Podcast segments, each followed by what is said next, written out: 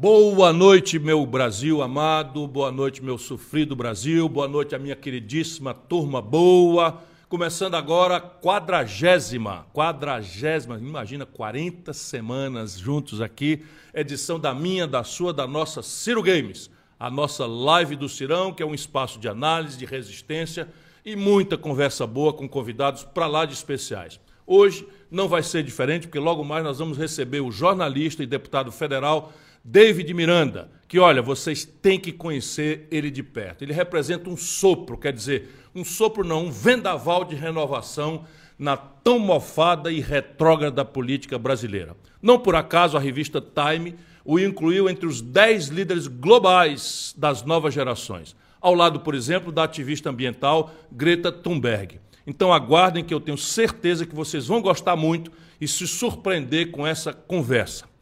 Mas antes de avançar, eu quero dedicar a live de hoje a uma memória de um querido amigo, um queridíssimo amigo, que chama-se Mauro Zacher, vereador do PDT de Porto Alegre, no Rio Grande do Sul, que todo mundo sabe, que nos deixou nesse domingo.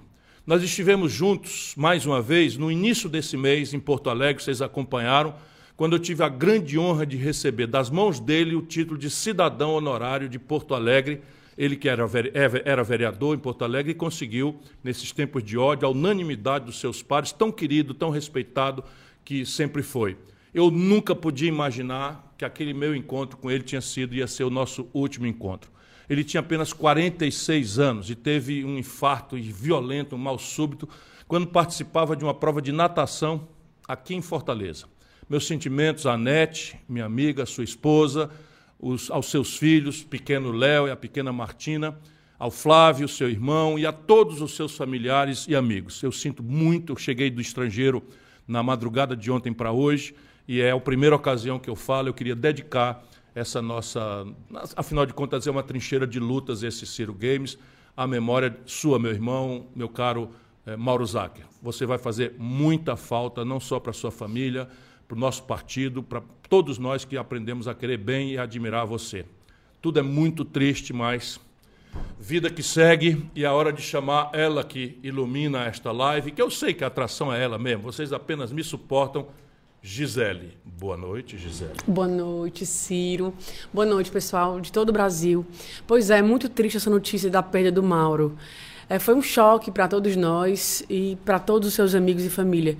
Ele era uma pessoa muito boa, como a gente viu e sentiu nessa visita que fez a Porto Alegre dias atrás. Mas como o Ciro disse, é vida que segue. E hoje, além da conversa com o David Miranda, nós vamos ter muitas atrações. Dá uma prévia para a nossa audiência aí, Ciro. Bom, vamos lá, Gisele. Hoje eu vou comentar a tentativa de intimidação. Estou já apavorado que eu sofri do comando das nossas Forças Armadas. Alô, alô, General Augusto Heleno. Alô, alô, General Paulo Sérgio, Ministro da Defesa. Não tentem me usar. Eu tenho suficiente experiência política para saber o que está por trás de tudo isso. Bom, e claro que também eu vou fazer react sobre o Bolsomec, esse escândalo que reúne tudo que um bom escândalo à brasileira costuma ter. Ameaças veladas, dinheiro suspeito caindo em contas mais suspeitas ainda e áudios para lá de comprometedores. Enfim, corrupção da grossa, comendo solta e o Bolsonaro rebolando para ver se, se se livra a cara dele. Falando nisso, todo mundo lembra que ele prometeu botar a cara no fogo por esse ex-ministro Domecq. E olha aí o que aconteceu. Eu boto a minha cara no fogo pelo Milton. Minha cara toda no fogo pelo Milton. E com fogo fere, com fogo será ferido. Por roubar na, no dinheiro das crianças, dos estudantes, das universidades. Onde é que nós vamos chegar? Bom, quem com, fere, com fogo fere, com fogo será ferido, não é mesmo, Bolsonaro? E eu ainda vou comentar as declarações infelizes, mas bote para lá de infelizes, do teólogo Leonardo Boff, muito, muito intimamente ligado ao Lula, que defendeu que o Brasil simplesmente, pasmem, abrisse mão da nossa Amazônia. Isso mesmo que você acabou de ouvir. Bom, está feito o resumo da nossa live de hoje, Gisele. O que, é que você quer saber mais? Eu quero agora dizer Spoiler. que então está na hora de chamar o nosso gamer, agora sim, gamer de verdade, porque ele é um gamer, que, além de deputado federal e jornalista, David Miranda, nosso querido David. Roda a vinheta, diretor.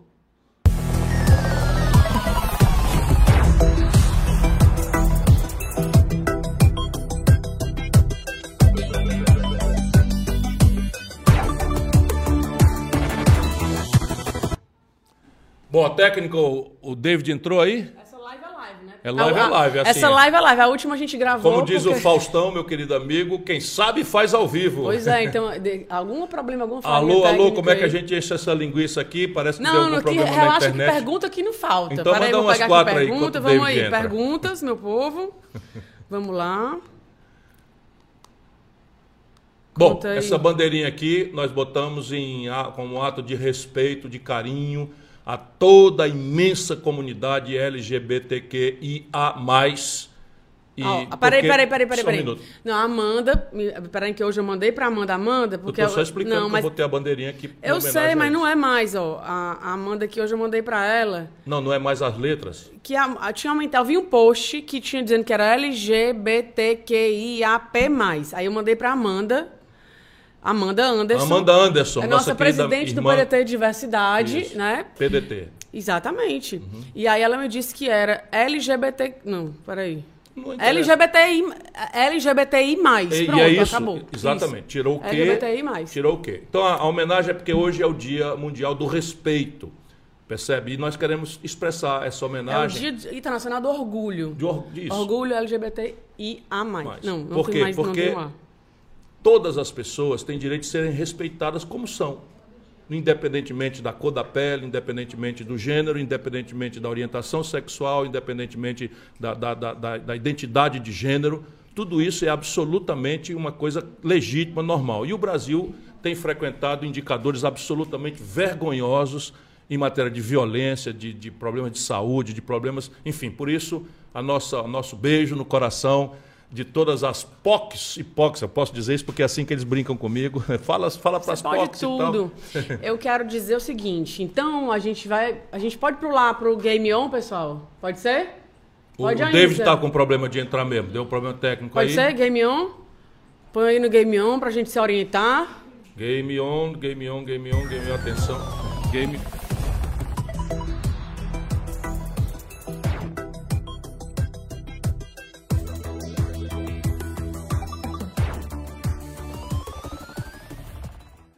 E eu, eu já tinha conversado com o David aqui na preparação, mas sabe como é? Ao vivo é assim mesmo. Como é? Vamos pro Game On, vamos. As perguntas, Gisele, tu disse que tinha. Porque o acabou. problema é que a pergunta não chegou aqui, né, ainda pra mim, gente. eu tenho falha- que abrir aqui. falha Falha, total. todos os a lados. gente volta. Então a- vamos- a- vamos- aquele vamos charme é o um fuso. O fuso. Vamos imitar um grilo. Cri, cri. Não, calma. Só um minuto. Vamos lá, vinheta Game On. Conta a história. Tu não é lá de Sobral, meu povo? O pessoal de Sobral conta causa. Bom, eu e a Gisele fomos ali a, a Oxford, na Inglaterra, e voltamos. Não é? Vocês acompanharam aí, quem acompanha nas minhas redes. Nós, eu fui convidado para participar de um seminário que acontece anualmente, Brasil UK, todos os anos eu sou convidado, e eu tive mais uma vez a honra de ir. Não é? Mas foi um bate-volta que nós estamos aqui meio insonados, porque são quatro horas de fuso horário. E nós fomos, né? saímos de Fortaleza via Lisboa, que é o voo mais próximo. Todo o Brasil precisa saber disso. Há sempre uma possibilidade de você sair por Fortaleza. E são seis horas e meia, seis horas e 40 minutos até Lisboa. E dali são duas horas para qualquer capital da Europa Ocidental. E para Londres não é, não, é, não é diferente. Descemos em Londres, chegamos em Lisboa nove da manhã, já com quatro horas de fuso horário. É, passamos a noite viajando. Chegamos em, em, em, em- Lisboa às 9h40, 9h50. Tomamos um avião meio-dia. Estávamos em Londres duas da tarde.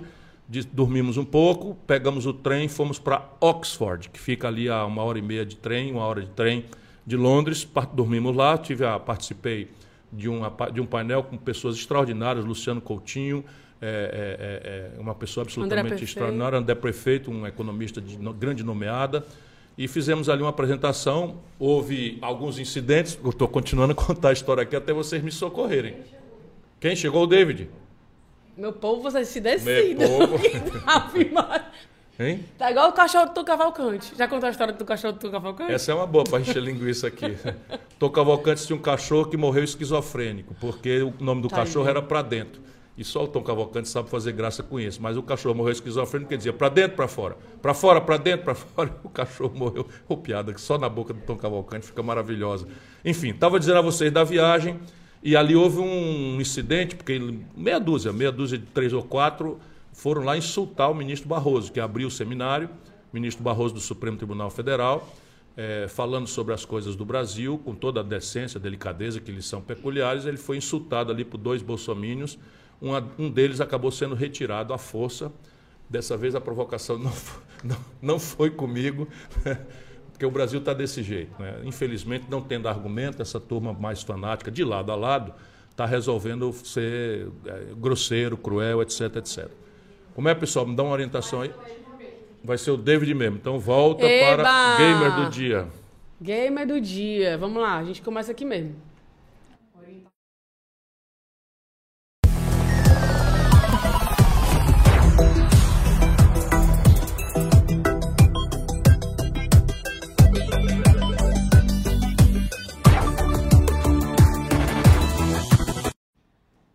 Bom, David, obrigado aí. Não sei o que, que houve, houve aí um desencontro, mas desculpa eh, o desencontro, desculpa aos nossos, aos nossos ouvintes, telespectadores, internautas, não é? A, a- a- o buraco, mas mais uma vez eu quero te agradecer. Está aqui o David, o David é deputado federal, tem uma história de vida que eu quero mostrar para todo mundo, absolutamente maravilhosa, é uma pessoa de um valor muito grande e é campeão de muitas causas, como eu tentarei demonstrar. David, muito obrigado por ter aceito o nosso convite, você que é deputado federal, campeão de causas importantes que nós vamos estabelecer e candidato a deputado federal novamente, não uma vez homologado as convenções, porque a gente tem que tomar essa precaução, nós estamos apenas numa pré-campanha, mas eu quero te agradecer esse privilégio. Obrigado, Ciro. Obrigado, Gisele, por me receberem aqui no Ciro Games. Estava muito ansioso para poder fazer esse Ciro Games com vocês e vamos bater política aqui, que eu acho que é a coisa mais importante que a gente pode fazer hoje, é falar sobre a situação que está no país e propostas, né, Ciro? Porque é isso que a gente tem para poder mostrar. Bom, eu quero te agradecer mais uma vez e, e já começar então as perguntas. É, é, como é que uma pessoa negra, favelada e gay ganha sucesso num país que é tão estigmatizado pelo preconceito, sabe, pela violência? Você é uma pessoa que luta no Rio de Janeiro, que se no Brasil todo é assim, no Rio de Janeiro, talvez só pela notícia, porque a violência da periferia está em todos os lugares, contra os negros está em todos os lugares, contra a população LGBT e mais em todos os lugares. Na favela impera a milícia, etc. Como é que uma pessoa que vem dessa. Quem é, quem é David Miranda? Você nasceu como para a luta do povo? Obrigado, Ciro. Quero começar falando aqui que hoje é dia 28 é, de junho. É muito bom estar presente aqui com você, que é um grande combatedor é, e apoiador da causa LGBTQIA+. É, eu venho do Jacarezinho, né? É, minha mãe teve sete filhos, é, morreu com uma violência obstétrica que causou um câncer nela e aos cinco anos de idade eu fiquei órfão, né? Minha tia, que é minha mãe, irmã da minha mãe, que me adotou, é, conseguiu fazer essa criação comigo. É, lá no Jacarezinho, cara, é uma, uma favela muito grande. É a segunda favela maior da América Latina. E lá eu me encontrei de várias formas diferentes. A família da minha mãe, Eliane, que me adotou, é uma família excepcional.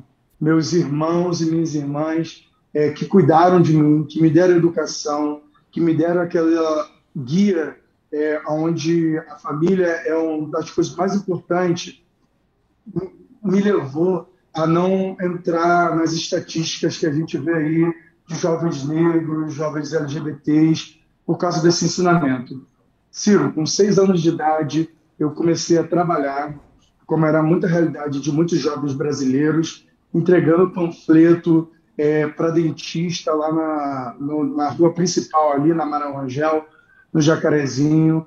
E depois disso, aos nove anos de idade, eu fui convidado para trabalhar, porque eu já frequentava uma lan house né, de videogames, locadora de videogames naquela época. Então, assim, hoje eu estou me sentindo em casa aqui, porque Ciro Games é exatamente game faz uma parte muito grande da minha história e de tudo que é, acontece para mim. Eu, aos 13 anos de idade, eu saí de casa, né? Eu era um moleque meio rebelde, né? Minha mãe fala que eu era mais rebelde, mas eu acho que eu sou mediano rebelde. Eu estudei no Brizolão, né, no CIEP ali, Vinícius de Moraes, que foi uma das melhores experiências que eu tive na vida, porque eu tinha educação integral, eu tinha alimentação de manhã, de tarde e de noite, antes de voltar para casa, eu tinha é, cultura aos finais de semana, só que eu tinha uma grande vontade de conhecer o mundo, né? Eu matava a aula, Ciro, e pegava ônibus e ficava vendo a cidade do Rio de Janeiro, para você ter noção. E aos 13 anos, quando eu saí de casa, eu morei na rua. É, foi um período difícil, é, porque eu não tinha o que comer muitas vezes na parte do dia, eu tinha que procurar do lixo, pedir dinheiro na rua, Nessa época, inclusive, eu tinha um pequeno Game Boy, para quem teve, lembra nessa época, eu jogava Pokémon. Então, parte do dinheiro que eu conseguia para comprar uma coisa para poder comer e parte do dinheiro que eu comprava para poder é, colocar de bateria no Game Boy, como você pode imaginar. É, depois disso, eu fui me juntei com dois primos meus e uma outra tia minha que cedeu uma parte da casa dela de baixo para que a gente construísse ali. Aí eu fui para o centro da cidade e lá no centro da cidade eu comecei a trabalhar como engraxate. E antes de ir para o centro da cidade, na verdade, é, eu comecei a trabalhar com revendedoras de carro. Lá eu ficava engraxando o carro de 9 horas da manhã às 6 horas da tarde. E não tinha aquelas máquinas, era no braço, né? Você pegava aquela buchazinha e ficava engraxando até o carro ficar brilhoso. E quando eu fui para o centro da cidade, cara, foi uma experiência muito boa, porque era muita gente, era muito corriqueiro, e eu comecei a pegar panfletos lá, né, e sendo, sendo engraxate. E numa dessas vezes, é, eu encontrei o Maurício Boyd. Ele é uma figura muito carismática aqui no Rio de Janeiro. Como eu não tive pai, ele basicamente me adotou como um, filho dele. Ele me pegou, me colocou para poder trabalhar na loteria que ele tinha no centro da cidade. Lá eu comecei sendo faxineiro, depois eu virei office boy, que entregava os jogos de bolão que ele vendia lá. Aí eu fui é, para caixa, né? Isso eu acho que eu já tinha 14 anos, já era caixa de loteria. Com 15 anos, eu já era a pessoa que estava despachando os boys para as ruas, porque ele viu a responsabilidade que eu tinha ali. É, depois eu virei um vendedor de telemarketing, onde a gente é, ligava para as pessoas e falava: Mega Sena está acumulada, você quer participar nesse bolão e tal. E aí eu consegui ser campeão de vendas é, durante várias vezes. Assim, eu vendia muito bolão. Só que lá a gente tinha um sistema onde você conseguia vender e você podia cobrar a pessoa depois. Eu sempre tive um problema com cobrar as pessoas. Aí, eu, aos 18 anos, ele me colocou como gerente de uma outra loja dele de loteria e eu fiquei lá durante uns quatro meses é, sendo gerente dessa loteria. E eu tinha um sonho muito grande, né, de é, conhecer o mundo, de desbravar o mundo, de voltar a estudar. Eu lembro muito bem, Ciro, que deixa, trabalhando deixa no centro da cidade. Deixa eu te interromper nesse ponto, porque dá para organizar. Eu estou usando cada um dos privilégios que eu tenho de receber aqui nessa, nessa, nessa, nessa live, nesse, nesse podcast, o exemplo, sabe? Especialmente para a juventude brasileira que está passando aí um perrengue, sabe? Uma inconfiabilidade no futuro, um medo de tudo, uma sensação de fracasso.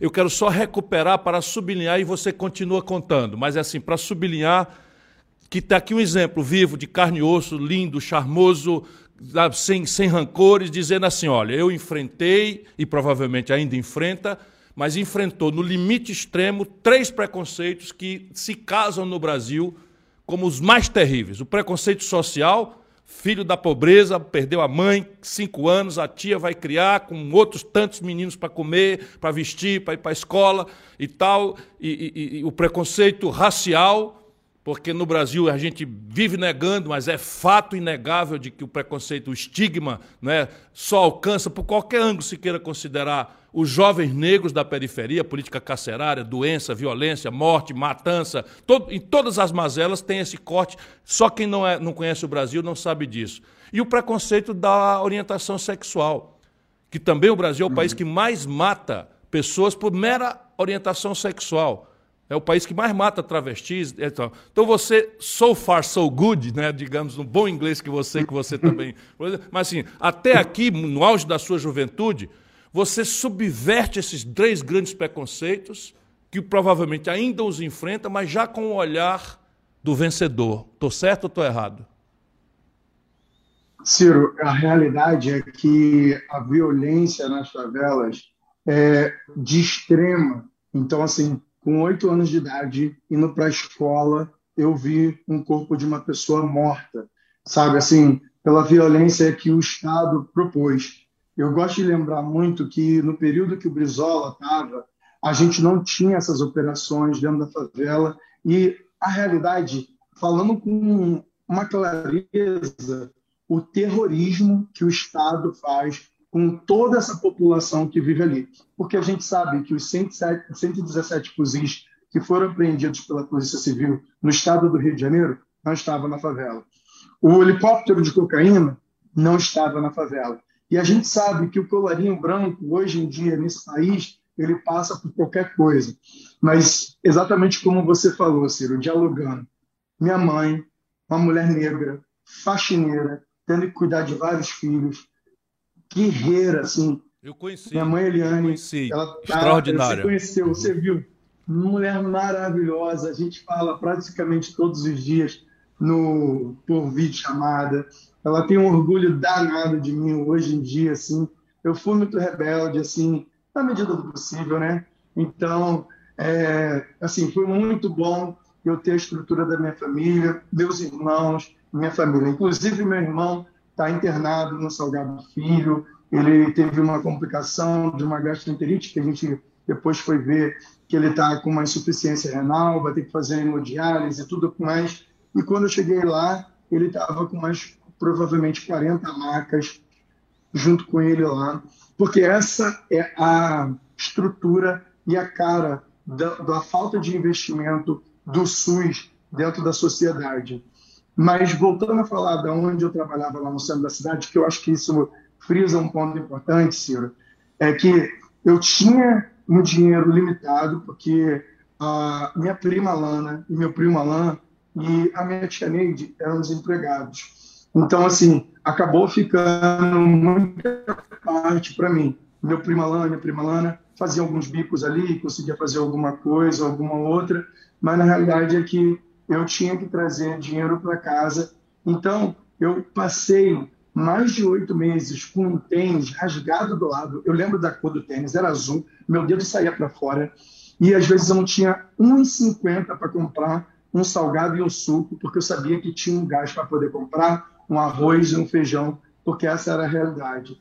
E a gente passou muitos natais tendo que ir é, no Serasa para poder ir lá ver os restos de frutas que a gente podia pegar para poder fazer a nossa ceia de Natal. Essa é a realidade da população de brasileiros hoje em dia no governo Bolsonaro e nos governos que sucederam, que colocou a maioria da população na extrema pobreza. Ciro, eu tinha que comer, a maioria das vezes, feijão com farinha. Eu tinha que andar 45 minutos para chegar num lugar onde vendia carcaça de frango que a gente fazia com a melhor tempero, com tudo mais. Tinha dia que não dava para comprar a carcaça de frango, que eu tinha que comer aquele caldo que a gente jogava mais água no feijão e botava uma fatia de mortadela em cima para poder completar a nossa refeição. Mas nesse período, quando sobrava uma gorjeta das entregas que eu estava recebendo, eu ia ali no Sebo, em frente ao Largo da Carioca, ou em qualquer outro lugar que eu ia, que eu comprava um livro. Eu lembro muito bem dos livros que eu comprei do Richard Barr, do Paulo Coelho, principalmente hoje, que é um grande amigo, é, que me fizeram ter sonhos e querer continuar indo em frente. Eu só voltei a estudar, Ciro, quando eu tinha 19 anos, quando eu encontrei meu marido.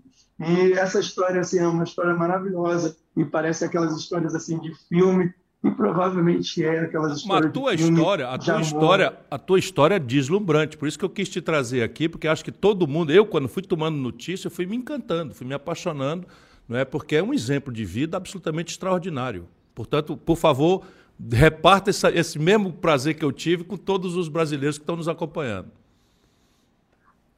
Então, assim, com 19 anos, eu consegui encontrar meu marido, o amor da minha vida, o centro de tudo que hoje em dia eu faço. A gente é companheiro em todos os sentidos. Eu gerencio a carreira dele, ele me ajuda politicamente nas nossas análises. Nós debatemos, obviamente, como todo casal, e principalmente politicamente, nós temos posições diferentes, diversas, mas foi um momento muito incrível na minha vida, porque encontrar com o Ganho, e no dia que eu encontrei com ele, eu estava jogando futebol, né, lá na, na praia de Ipanema, na farm de Amoedo, que é conhecida mundialmente, estava é, jogando com meus amigos e a bola bateu na caipirinha dele. E eu fui pedir desculpa. E o Glenn, você sabe que eu sou completamente apaixonado por ele, é um gato. E eu aí comecei a sorrir para ele Aí pedi eu desculpa. quero voltar a isso. Eu quero voltar a isso, mas eu quero mostrar é, é, a tua passagem do rebelde que apesar de ser muito bem acolhido por uma tia, porque perdeu a mãe, chegou a ter a audácia ou a falta de alternativa de morar na rua, num, num estado onde nós temos notícia da grande chacina da Candelária. Ou seja, você viveu isso, de comprar carcaça de comida e ainda assim sobrar um troco e ir atrás de livro. Isso é uma coisa que eu quero fazer. Mas Ali na, na, no, no, momento, em 2017, você se torna o primeiro vereador assumidamente gay. Muito papo furado, muita defesa, muita retórica, uhum. mas o primeiro que se assume claramente gay como vereador no Rio de Janeiro. E a pergunta para a gente fazer homenagem a essa toda imensa comunidade, que é o Dia do Respeito, né, como é que foi esse mandato para você? Você conseguiu avançar algumas pautas progressistas ou o conservadorismo do meu político falou mais alto? Isso vale para trás, mas vale para hoje e para o futuro. Sim, Ciro, olha só, é, o momento da minha rebeldia e de fazer esse processo para poder sair de casa era um, um, um intuito muito grande. Eu lembro que eu tive que subir a laje e pular a rua para poder sair de casa.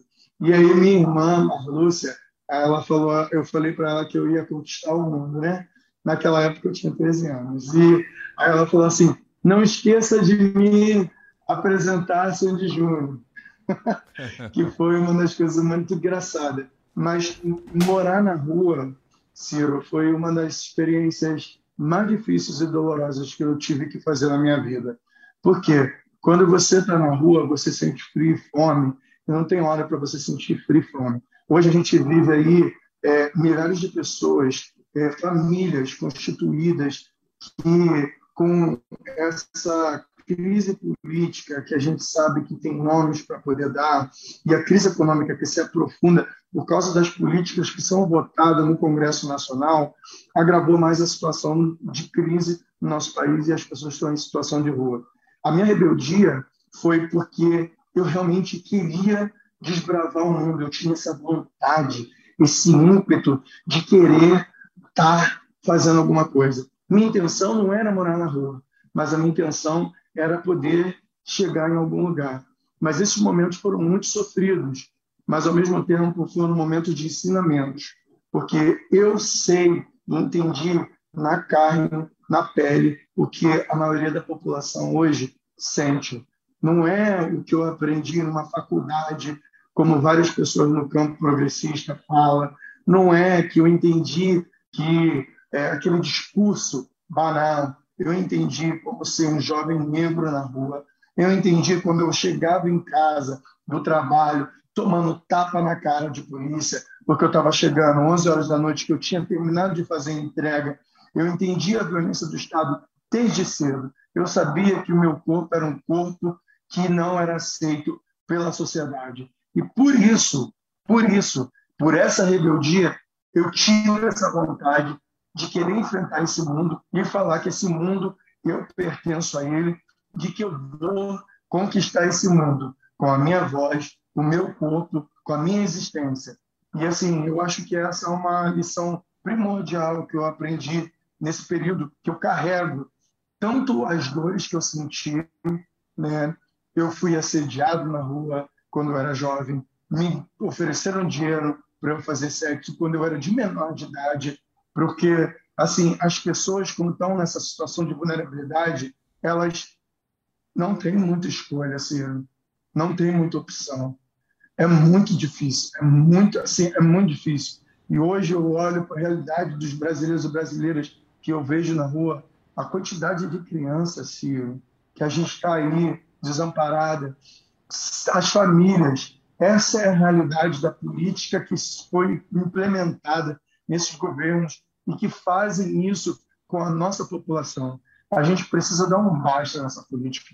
A gente precisa parar de dar o dinheiro para o grande empresário, para os grandes bancários desse país. A gente precisa modificar a visão. A gente precisa voltar a ser estadista, como o Brizola foi. A gente precisa evoluir a indústria. A gente precisa ter a paixão e orgulho de tirar a bandeira desses fascistas, dessas pessoas, e usar no nosso peito, como a Copa de 94, que eu lembro muito bem, eu correndo pelas ruas do Jacarezinho, com as bandeiras que a gente enfeitava na rua.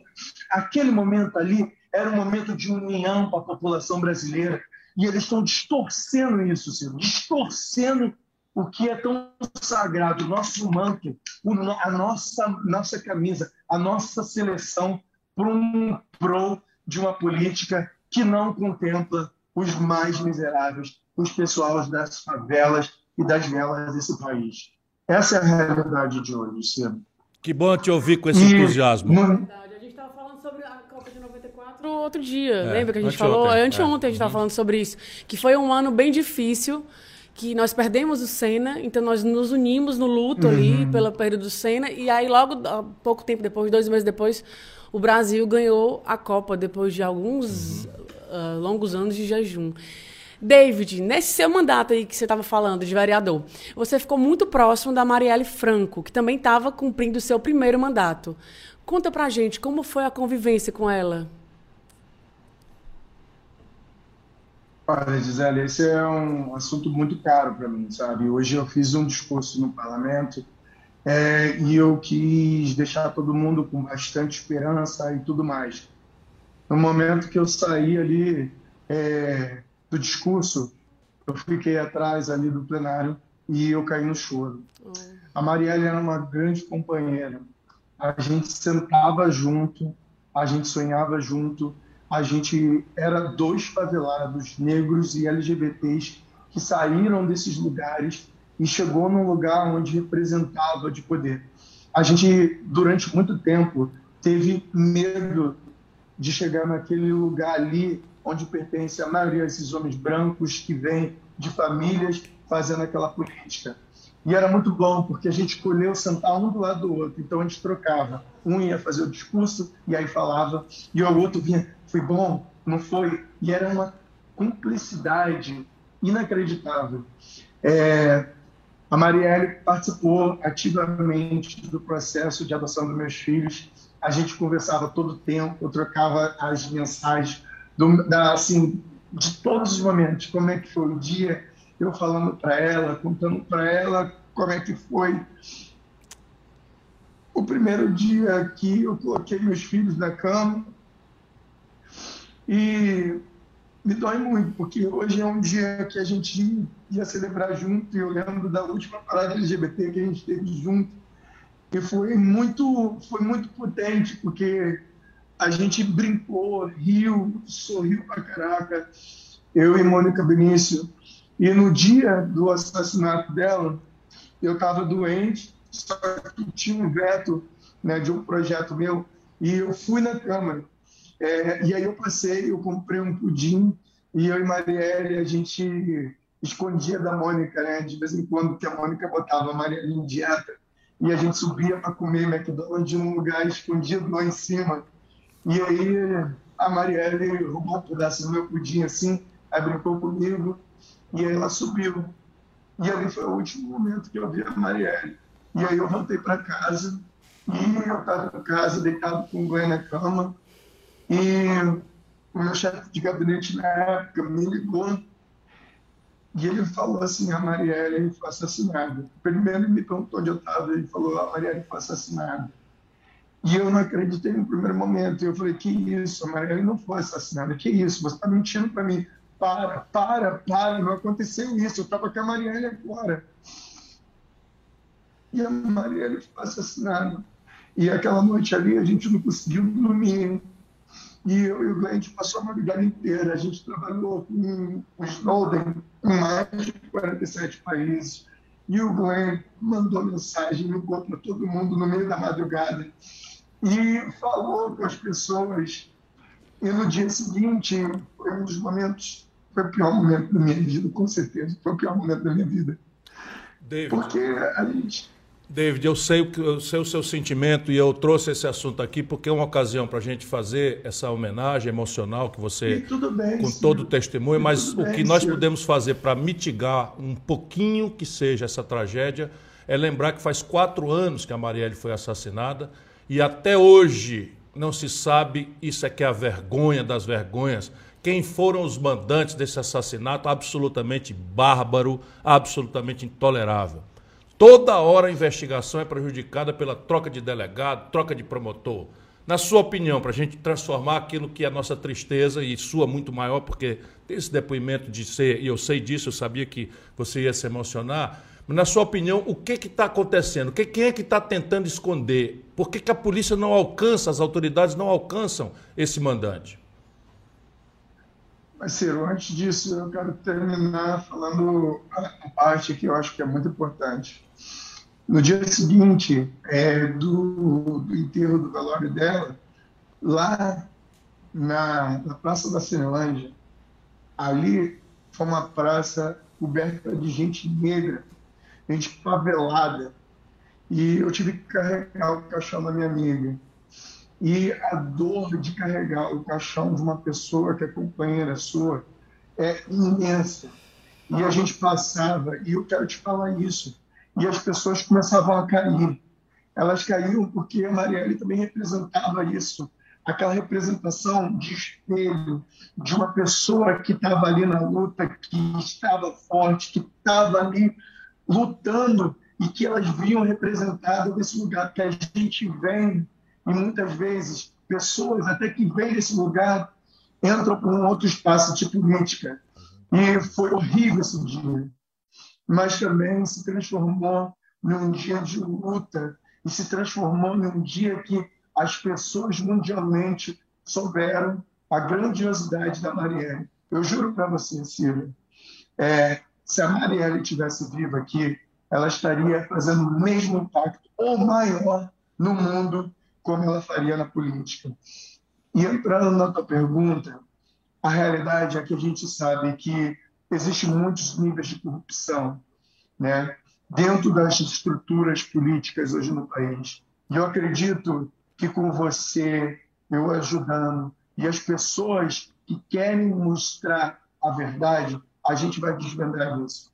Mas a movimentação sobre o caso dela, a retirada de delegados, de promotores, que estão investigando, a conexão com a milícia e principalmente a conexão com a família Bolsonaro, com todas essas figuras, demonstram cada vez mais que aqueles que chegam hoje no poder chegaram no poder para poder ter, tentar silenciar esse processo. Mas Marielle não foi silenciada porque a voz dela ecoa atrás de milhares de favelados, milhares de negros, milhares de mulheres negras, milhares de LGBTs no mundo inteiro que utilizam ela como um exemplo. E a gente vai atrás.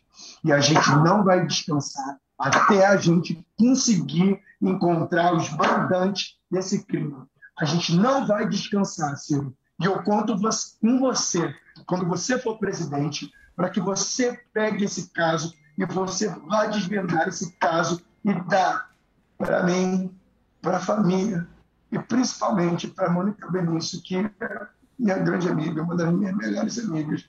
A gente se fala sempre, a gente está sempre conectado. Dá uma resposta a uma viúva, a uma família, a uma filha. E uma população que anseia por isso, por uma justiça que precisa ser feita em nome disso. Porque a gente não consegue ter um Estado democrático de direito se a gente não der uma resposta para esse crime político. É isso, isso eu posso jurar por seu intermédio a você e ao Brasil. Se eu um dia tiver a honra de servir essa grande nação, todas as, as, as conexões serão desvendadas, tudo que for negócio de sigilo será aberto, porque nós precisamos dar à família, antes de mais nada, aos amigos e ao mundo uma satisfação, senão esse país vai virar aquilo que, infelizmente, uma parte importante do Rio de Janeiro virou. Uma, uma, uma, um lugar de gente tão maravilhosa, humilhado e dominado por milícias e facções criminosas que aterrorizam a, a nossa, nossa Isso é uma jura que eu faço ao Brasil, por seu intermédio, homenageando essa homenagem, é, enfim, essas, essas emoções lindas que você. Todo mundo testemunhou, eu aqui também, não é, que estou com um roteiro para lhe entrevistar, senti a, a grande emoção. Isso é, vale a pena dizer para o David que hoje eu vi aqui que ó, não tinha um dia mais apropriado para ele Sim. vir aqui, né? Que hoje se comemora uhum. o dia do, do, que a gente já falou, de do orgulho LGBT e ainda também o aniversário do movimento negro do PDT. Quer dizer, duas causas que você abraça uhum. com muita legitimidade. Então, eu queria te fazer uma pergunta. David, em 2019, a revista Time incluiu você entre os 10 líderes globais da nova geração, destacando que você fala pelos que antes não tinham voz. Diz pra gente, foi uma surpresa fazer parte dessa lista e o que, que o que, que ela mudou na sua vida daí em diante? Ó, Gisele, vou te falar, quando eu recebi o e-mail deles falando sobre isso, eu achei que era sacanagem, né? Primeira coisa, assim. Um moleque que vem do Jacarezinho e trabalha a sua vida inteira estuda, tem duas graduações, trabalhou no caso Snowden e a Time me escolheu como líder da nova geração. O primeiro brasileiro naquela lista. O primeiro político que foi indicado na lista. Maravilha. Cara, assim, foi inacreditável. E até o momento que saiu, é, tem um vídeo meu que, quando eu vi que saiu, eu caí no choro. que, tipo assim, é muito importante, Gisele muito importante falar para os meus, para os nossos, para os meus iguais, que existe pessoas nos nossos lugares que estão sendo assassinadas, que estão sendo terrorizadas com o Estado, mas que a gente consegue ocupar poderes, porque a gente está nesses espaços para poder falar pelos nossos. E quando isso aconteceu, foi uma das coisas mais maravilhosas, porque não fala só sobre mim, fala sobre os nossos, fala sobre os nossos ancestrais, fala sobre a negritude, fala sobre os LGBTs que estão na luta, fala sobre a Jane de Castro na ditadura, fala sobre todos aqueles que derramaram sangue e tiveram ali, nesse período, à frente de uma luta que não acaba agora.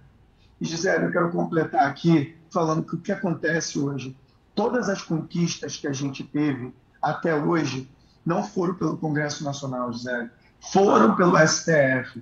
Todas elas, casamento, doação de sangue e a equiparação ao crime de racismo, à LGBTfobia. Gisele, agora nos Estados Unidos a gente acabou de ter uma lei revogada pelo Supremo Tribunal sobre o aborto. E nisso eu te falo, você como mulher pode falar com muita propriedade sobre isso. Os nossos direitos nunca são ganhos. Por isso, a gente tem que ter nossos representantes nos lugares de poder, porque o Biden utilizou a bandeira dos LGBTs, falou, fez o discurso para transgêneros, os LGBTs, e a Corte Suprema foi lá e retirou os direitos das mulheres. Aqui no Brasil, a gente vê cada vez mais esse conservadorismo crescendo. Então, a gente precisa que a nossa sociedade e principalmente os movimentos sociais, seja ele negro, da mulher, LGBT, pessoas com capacidades especiais, os indígenas, estejam aí à frente e sempre vigilantes e votem em pessoas conscientes que estejam ao lado da nossa causa, da nossa luta. O PDT é um dos, um dos partidos mais históricos. Brizola falou. Brizola falou que ia governar com as mulheres, com os negros. Brizola falou e ele fez. E por isso Brizola foi tão criminalizado na época. Falam que Brizola é, colocou o tráfico. Mentira! Brizola fez os CIEPs, Brizola fez educação, Brizola fez uma construção de verdade para aqueles e para aquelas que eram escuraçados, escravizados ainda hoje da sociedade. Brizola foi um grande estadista que foi um grande exemplo. Brizola transformou muitas vidas nesse país, daqui e de fora. Brizola vive ainda dentro de mim e de muitos e muitas brasileiras que olham para o que ele fez de trabalho e que foi descontinuado nos governos seguintes, porque o programa deles é desmantelar aquilo e, criminalizar as pessoas nas favelas. E é 90%, só me estendendo um pouquinho aqui, da mão de obra da favela é para fazer a cidade do Rio de Janeiro e o estado do Rio de Janeiro funcionar. São essas pessoas que saem de casa quatro horas da manhã, tiram três horas dentro do ônibus, uma condução que não dá uma condição mínima para a pessoa se locomover na cidade. São essas pessoas que voltam mais três horas, maioria suas mães negras, que têm que deixar seus filhos em escolas. E a gente precisa de um ensino integral, como Brizola fez. A gente precisa de uma política onde a polícia não seja extensiva e seja parte de um terrorismo que o Estado faz, onde 28 pessoas são assassinadas e mais de 80 mil pessoas dentro de uma favela, que é a favela do Jacarezinho, Ciro, Gisele, sejam aterrorizadas, como minha mãe, meus sobrinhos e a todos os meus amigos que moram lá. Essa política que a gente quer ver no PDT. Esse é o legado que a gente quer ver no PDT. Assim como o Brizola falou, Gisele, muito bem lembrado, o PDT foi liderado com parlamentares negros e negras. O governo do Brizola teve negros e negros. Ali foi o primeiro que conseguiu fazer isso. E é por isso que hoje eu estou para resgatar essa história, que me dá muito orgulho de estar nessas fileiras trabalhistas que hoje eu estou no PDT. Eu avisei para vocês, mas vocês estão achando muito? Cinco anos de idade perde a mãe, é criado vai para a rua porque quer conhecer o planeta, encara tudo, convive ali no minuto final da Marielle e tal. Já seria suficiente para justificar a admiração? Tem mais. Você, David, está casado com o Glenn há 17 anos. Eu considero o Glenn um dos maiores jornalistas do mundo. E eu sei porque eu circulo fora do Brasil. Acabei de chegar de Oxford e eu sei bastante bem o que eu estou dizendo, um dos maiores jornalistas do mundo. E você participou, junto com ele, das reportagens do famoso caso Snowden. Vou lembrar para as pessoas: o caso Snowden é aquele caso que revelou ao mundo a espionagem que o poderoso governo americano fazia, digo, digo fazia porque estamos referindo ao passado, sobre outros governos, inclusive o governo brasileiro. Implantaram gente na Petrobras, na Embraer, implantaram gente no Palácio do Planalto como fizeram espionagem com a Angela Merkel na Alemanha. Bom, você, ao lado do Glenn, desvendou tudo isso nesse grande, grande questão, ajuda o, o, o Glenn nesse trabalho dele, e você acabou sendo preso pelo governo britânico sob a suspeita fabricada de terrorismo. Conta pra gente, porque agora entra o amor, 17 anos de uma paixão linda que eu também já testemunhei de perto, é muito gostoso ver vocês mas uma coisa de muita coragem, muita força. E nesse ambiente James Bond, né? em que você é preso como terrorista na Grã-Bretanha. Como é que foi esse episódio? Olha, Ciro, é, a realidade é que a gente tem um documentário, Citizen For, que a gente ganhou o Oscar em 2015, que as pessoas podem acompanhar o caso um pouco mais de perto. Aqui eu vou dar a versão por dentro. Quando a gente encontrou com a Poitras, foi em Yonkers, no norte dos Estados Unidos, é, de Nova York, que a gente foi dar uma olhada nos documentos. Isso foi em abril de 2012. É, de, de, 2012 não, de 2013. É, e a gente conversou com ela e viu as documentações. O Snowden entrou em contato com o Glenn em dezembro de 2012.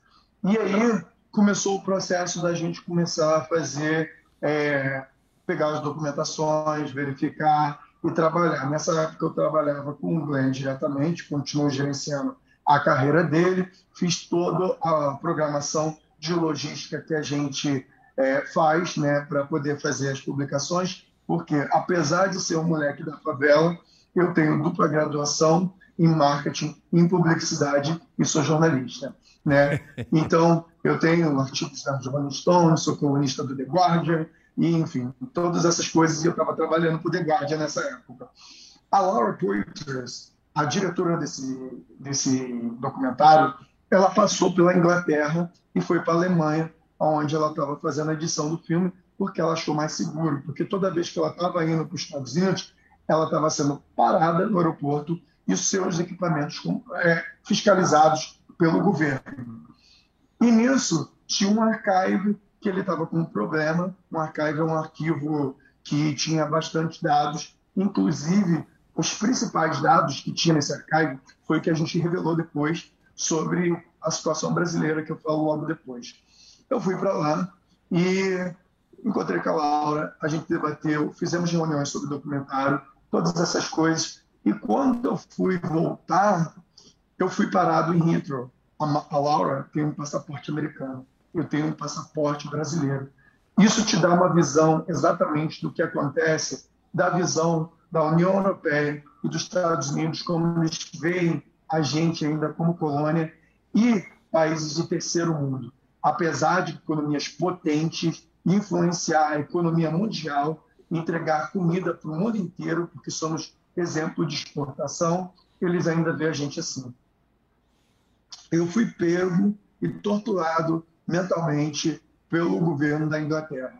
Durante nove horas, e, é, e eu tive ali é, sendo interrogado pela lei de terrorismo 2000, um, que é uma falácia que ela não podia prender um jornalista em exercício com material acessível. E lá eles questionaram minha vida, questionaram tudo o que estava acontecendo e eu prontamente fiquei ali pelas 12 horas que eu fiquei lá, sem beber água, sem comer, sem ir ao banheiro, respondendo todas as questões que eles me fizeram. Depois de 8 horas e 15 minutos, Ciro, que eu tive acesso a o meu advogado. Lá nessa lei, só para poder exemplificar para você, você tem acesso a uma ligação para um advogado do sistema, um advogado que você escolha, e para você informar uma pessoa para continuar seus negócios, é, caso você não consiga chegar ao lugar. A pessoa, obviamente, foi meu marido, que eu mandei uma mensagem para ele, pelo meu amigo, e eles tentaram me dar um advogado do sistema quando eu pedi o advogado de Guardian. Prontamente, depois de 8 horas e 15 minutos, incansavelmente, eu pedi uma pessoa falando na minha língua, eles não me deram. Eu falo inglês fluente, dou palestras no mundo inteiro em inglês sobre várias situações e vários temas, mas eu queria que aquela situação eu teria. Não tive meu direito garantido. Depois disso, eles me levaram para o saguão principal ali de Heathrow. E lá eles queriam que eu entrasse no país. E eu não sei o que, que aconteceria. Em 2012, eu estava trabalhando com um grande cineasta, Oliver Stone, para demonstrar os abusos do governo norte-americano pegando estrangeiros e levando, principalmente na sua maioria muçulmanos, para Guantánamo sem um processo é, de, de, jurídico de direito. Então, eu sabia que provavelmente eu ia parar em Guantánamo naquela época. Mas o que eu fiz? Quando eu cheguei em Heathrow, eu comecei a gritar: eu quero falar com a minha embaixada, eles estão me prendendo aqui, eu quero sair daqui, eles não estão me dando. Pra... Aí eu tive sete agentes diferentes me questionando incansavelmente. E aí, a primeira vez, o líder deles veio falar comigo, porque ele sempre ficava do lado de fora da porta. Aí ele falou para parar de gritar. Aí eu virei para ele assim: If I walk into your soil, se eu entrar na sua terra, eu vou em cada televisão aqui e eu vou falar da tortura que vocês me fizeram aqui. Eu vou voltar para o meu país. Vocês vão me dar o direito de voltar para o meu país. E eles tentaram de forma totalmente incorreta pegar minha mala grande, tentar passar e tudo mais, porque eu botei meu punho ali, eu falei que isso ia ser, porque eu sou um jornalista e eu estava fazendo um, um trabalho jornalístico, porque eu entendi o que precisava ser feito na lei. E aí, depois de 12 horas, finalmente eu consegui é, entrar no avião. E a primeira coisa, só na hora que eu entrei no avião, eles me entregaram meu passaporte. E aí eu falei com é, um fly attendant, que é um assessor de bordo, que ligou para o Brasil o número de um amigo meu e explicou bem a forma que eu estava voltando para o Brasil. E Ciro, no momento que a porta fechou, era tão na época, eu sentei e eu chorei de alívio. Foi um alívio que eu consegui estar ali, eu saí daquela situação. No minuto que eu voltei, Ciro, Cinco horas da manhã eu cheguei, tinha vários jornalistas, eu dei entrevista, cheguei em casa. A primeira estratégia que eu fiz é: vamos ver o que, que a gente vai fazer desse desdobramento aqui, porque agora eu vou para a guerra. Eles não vão fazer isso comigo, isso não vai ficar impune. Não vai. E aí eu fui. Né? Antes eu estava trabalhando com o Glenn no backstage, fazendo toda a colaboração, vendo as publicações que ele ia fazer, quais jornais que tinham mais impacto, e ali eu estava jogado na frente. Quando eu fui jogado na frente, eu falei, eu vou para essa guerra e vou até o fim. E aí eu fui, falei, a gente fez as publicações e eu falei que eu ia ter a minha vingança com eles sobre o que eles fizeram. Eu ganhei lá parte do, do processo que eu ganhei é conhecido como processo Miranda lá. Muitos utilizam hoje em dia para não fazerem isso com jornalistas. Eu fiz a campanha de asilo para o Snowden quente naquela época, em 2013. É, eu quero, eu quero, mais de milhões. Eu quero, eu quero te perguntar nesse ponto, porque é uma coisa crítica que ainda está pendente. Né? Esse Snowden, todo mundo sabe, mas não, não, não custa nada repetir, é aquele funcionário americano que vendo as arbitrariedades, as ilegalidades, tortura, presídio sem culpa formada, sequestros, etc., etc., ficou indignado e, e, e, e vazou para a imprensa e quem conseguiu checar depois de com todo o critério foi essa dupla, não é? O Glenn, Greenwald e, uhum. e, o, e, o, e o David. Depois de checar e rechecar com toda a responsabilidade e tal. Isso foi um escândalo global, virou filme que ganhou Oscar, tem documentário que ganhou, enfim, filme não ganhou Oscar, o documentário ganhou Oscar. Teve um filme esse, do Oliver Stone também. Do Oliver, do Oliver Stone que eu recomendo, para as pessoas saberem o nível, não é? Em que o personagem são eles. Esse, esse jovem talento, uhum. indignado, mas charmosíssimo que, nós, que eu sabia que vocês iam gostar. Nós estamos vendo aí bombando a audiência e tal. Pois bem, na sequência disso, esse cara foi preso, detido na Inglaterra, e está desde então ameaçado de ser extraditado para os Estados Unidos, aonde ele certamente pegará prisão perpétua, porque é acusado... Não, não, não. Esse da... Não, não, não. O, o, o Snowden está na Rússia. Não, na Rússia, o na Rússia. Foi Rússia. Ele foi para a Rússia, tem Rússia. razão. Eu, eu, confundi, mas Isso. o que eu quero é destacar aqui é que você, na claro, sequência, claro. você liderou uma campanha para o Brasil, se não me engano, era o governo da Dilma, né, que o Brasil Isso. desse asilo ao Snowden. Conta essa história para uhum. nós. Liderei essa campanha. mais de um mais milhão de assinaturas, isso, eu lembro que eu assinei também. Mais de um milhão de assinaturas. E mais do que isso, Ciro, dentro das reportagens que a gente fez, a gente demonstrou que o, ministro, o Ministério da Minas e Energia estava sendo espionado, que a Petrobras estava sendo espionada. A gente demonstrou que tinha espionagem em Brasília. A Dilma fez um discurso lá na ONU, né? um discurso plausível, dentro da medida do possível. E a gente, Ciro, você vai entender isso mais do que qualquer pessoa. A gente teve em novembro o leilão de Libras. Eu não sei se você lembra que a gente tinha descoberto o pré-sal. E nesse período, isso é muito bom para pontuar, tiveram várias empresas internacionais, como é, nos Estados Unidos e na Inglaterra, e eu acho que no próprio Canadá, que é a Inglaterra, o Canadá, os Estados Unidos, a Nova Zelândia e a Austrália eram cinco olhos que eram essa equipe que fazia essa espionagem massa. Essas empresas não vieram para o leilão de libras do pré-sal. Por quê?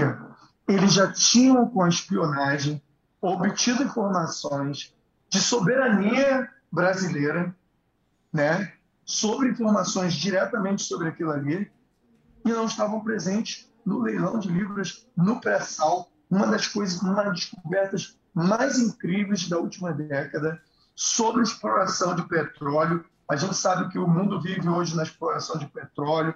A gente vê como é que o Oriente Médio está ali com aquela guerra que tem aquele viés ali sobre petróleo, mas também aí eu quero pontuar que no leilão de libras não estiveram grandes empresas que ali estariam se não tivessem acesso à informação que foram de espionagem. E a Dilma, naquele momento, ela não se posicionou, francamente, de posicionar para colocar o asilo por Snowden aqui. E aquele momento ali me transformou muito, junto, obviamente, com as jornadas de junho de 2013, que demonstraram a força do povo, a vontade do povo de mostrar a garra e diferenciar a política. O que eles queriam ali não foi os 20 centavos, era o descontentamento da crise política profunda que vinha acontecendo no país. A gente fala hoje sobre os níveis é, de, de déficits na, na economia brasileira, mas a gente teve pouco crescimento em vários outros governos, inclusive do PT naquele período. A gente tinha muito problema com inflação naquele período. E aquele descontentamento foi parte disso que as pessoas foram na rua para poder fazer. E nessa campanha eu estava na frente, eu nunca quis estar na frente politicamente, mas ali, Ciro, eu me vi como um corpo político onde eu precisava, quando eu tive uma voz, ter essa voz e batalhar por essa voz. Então foi quando eu comecei o meu processo de militância ali, escutando a galera, indo para os protestos, viajando o país inteiro e comecei a me formar como ser político. E esse é um ponto muito interessante, Ciro, para poder falar com você. Porque em 2013 eu estava muito confortável com a vida que eu estava levando. Eu tinha feito realizações muito incríveis, eu tinha viajado o mundo inteiro, eu estava trabalhando é, com empresas incríveis, eu tinha feito artigos é, para o, o The, Guardian, eu tinha feito artigos, é, acho que nessa época talvez para Rolling Stones dos Estados Unidos e muitas outras coisas, artigos para vários outros veículos. E tinha uma carreira muito promissora dentro disso. Só que eu me vi no espectro da anomalia. O que significa isso para mim? Eu estava naquela bolha, Ciro, onde a meritocracia, para mim, tinha funcionado. Eu era o garoto que tinha saído da favela, que tinha vivido na rua, que tinha voltado a estudar, que tinha se graduado e que tinha conseguido vencer todas as batalhas e que todo mundo conseguiria fazer aquilo. E era uma mentira. Eu sou uma célula pequena dentro dessa sociedade porque esse discurso que eles plantam para a gente é uma mentira. Porque quantos Beethovens, quantas Maria Bethânias, quantas pessoas enormes não foram assassinadas ou não tiveram oportunidade por falta de educação, esporte. Quantas cenas a gente não perdeu, Ciro, dentro das favelas, com as operações, com os assassinatos, com a falta de esperança, com a falta de oportunidade.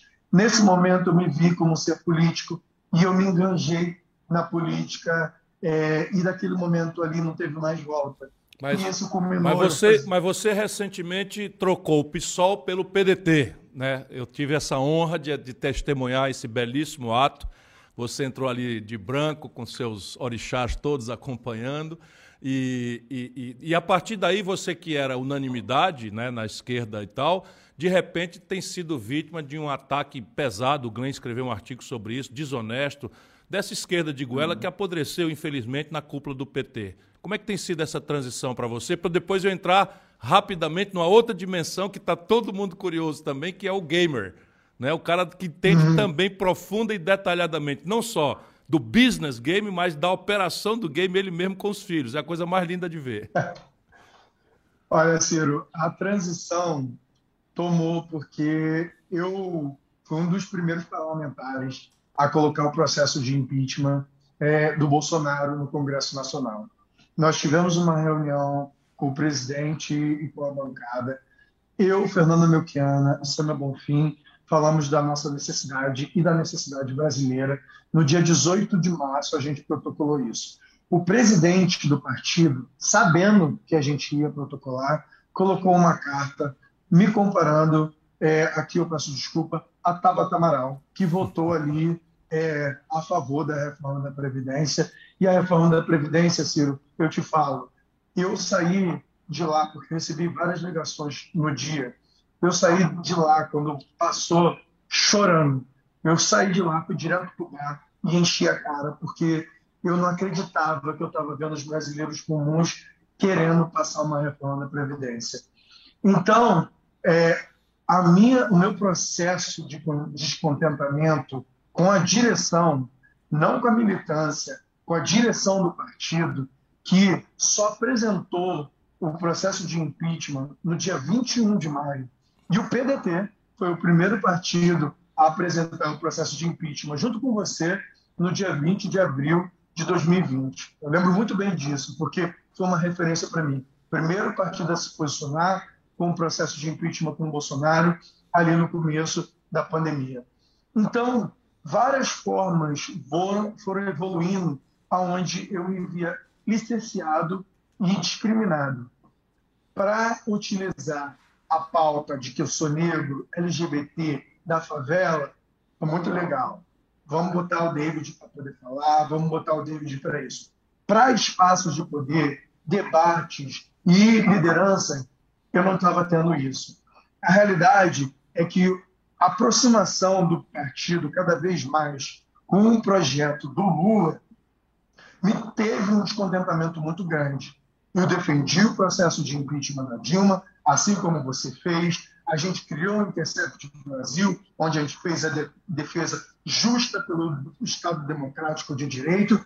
Mas, quando você tem um partido que sai e se transforma para ser uma oposição a tudo aquilo que a esquerda do governo Lula e do governo Dilma representavam, e eles começam essa junção, antes chamavam de puxadinho, agora nem puxadinho é mais, agora já faz parte do bonde mesmo, e aqui eu falo com tranquilidade isso, e tenho maior respeito pelos meus companheiros e companheiras que continuam na luta, que se posicionam como Luciana Gema, como Samuel Bonfim, como Fernanda Melchiona e alguns outros como Glauber Ali, naquele momento, eu falei, eu não vejo uma oportunidade aqui nesse partido de ter um debate real do que a gente precisa para a sociedade, porque o petismo começou a captar e absorver.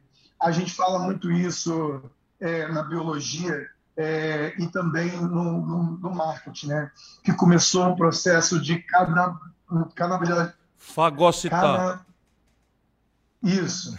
É, então, Ciro, a gente, eu conversei com o presidente Lupe e depois a gente teve as nossas conversas, que você chegou lá em casa e foi um momento muito legal. Eu lembro da gente sentado naquela mesa lá na minha sala, conversando sobre política, e você falou assim: olha, é, vamos conversar, David. É, eu quero muito que você continue combatendo em Brasília e a gente precisa ver se a gente consegue te eleger e tudo mais. E eu falei para você, Ciro, eu estou com você. É esse projeto nacional de desenvolvimento que eu quero construir. Eu não preciso ter um mandato. Eu preciso estar no lado certo da história. E eu lembro que você levantou e a gente se abraçou e você ficou corado. Assim, Porque quem precisa, quem precisa de você com mandato é o povo, é o povo da favela, é o povo negro, é o povo que está sofrendo aí só pela orientação sexual ou identidade de gênero. Nós precisamos de você.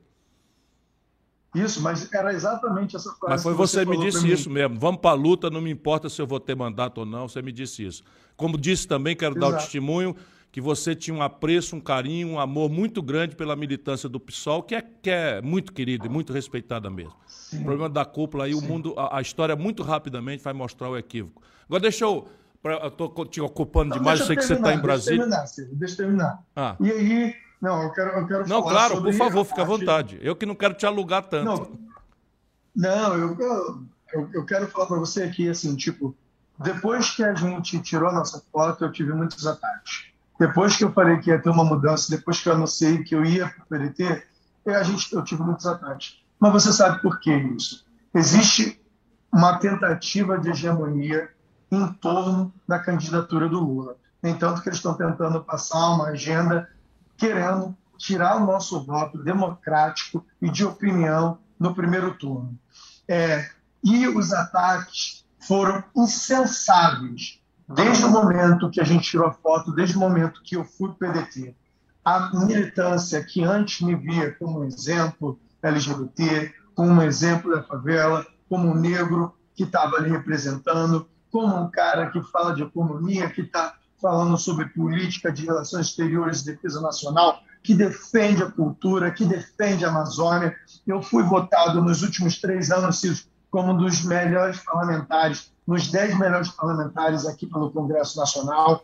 Dentre esses, eu fiquei em segundo, em quinto, e dentre esses também, um dos maiores defensores da Amazônia e do, do meio ambiente. Então, assim, meu histórico mostra o meu trabalho ali dentro. E agora, os ataques vêm de forma homofóbica, falando que eu sou burro, que eu sou manipulado pelo meu marido, a pessoa que eu tenho muito apreço, e meu marido é muito inteligente, ganhou um Pulitzer. Eu tenho muito orgulho de ser casado com um cara extremamente inteligente, que eu tenho debates altamente calorosos, e o único que ganha debate com ele sou eu, tá certo? Mas, é, também, ao mesmo tempo, essa militância vem utilizada de homofobia nas últimas semanas contra a, a gente. E, é, é, e uma militância classista também, de me chamar de burro, de me colocar num lugar como se eu fosse, só por eu ser um jovem e bonito, porque eu sou bonito, né? e isso eu falo com tranquilidade. Pode crer. isso. Pode crer. Você está falando bonito porque é modesto. Você mesmo é lindo, com todo respeito. Olha, Gisele, não fica com ciúme, não, tá? Ah, o, o, o Glenn e o Ciro têm a própria relação deles, nós temos a nossa. É, mas é, é, meu companheiro de, de, de, de, de palanque. Eu fico do lado dele do palanque, a gente fica conversando. a gente fica- fica sempre junto, fazendo Ah, ali nossas fofocando, a gente conversas, fica fofocando. Fofocando mesmo, exatamente.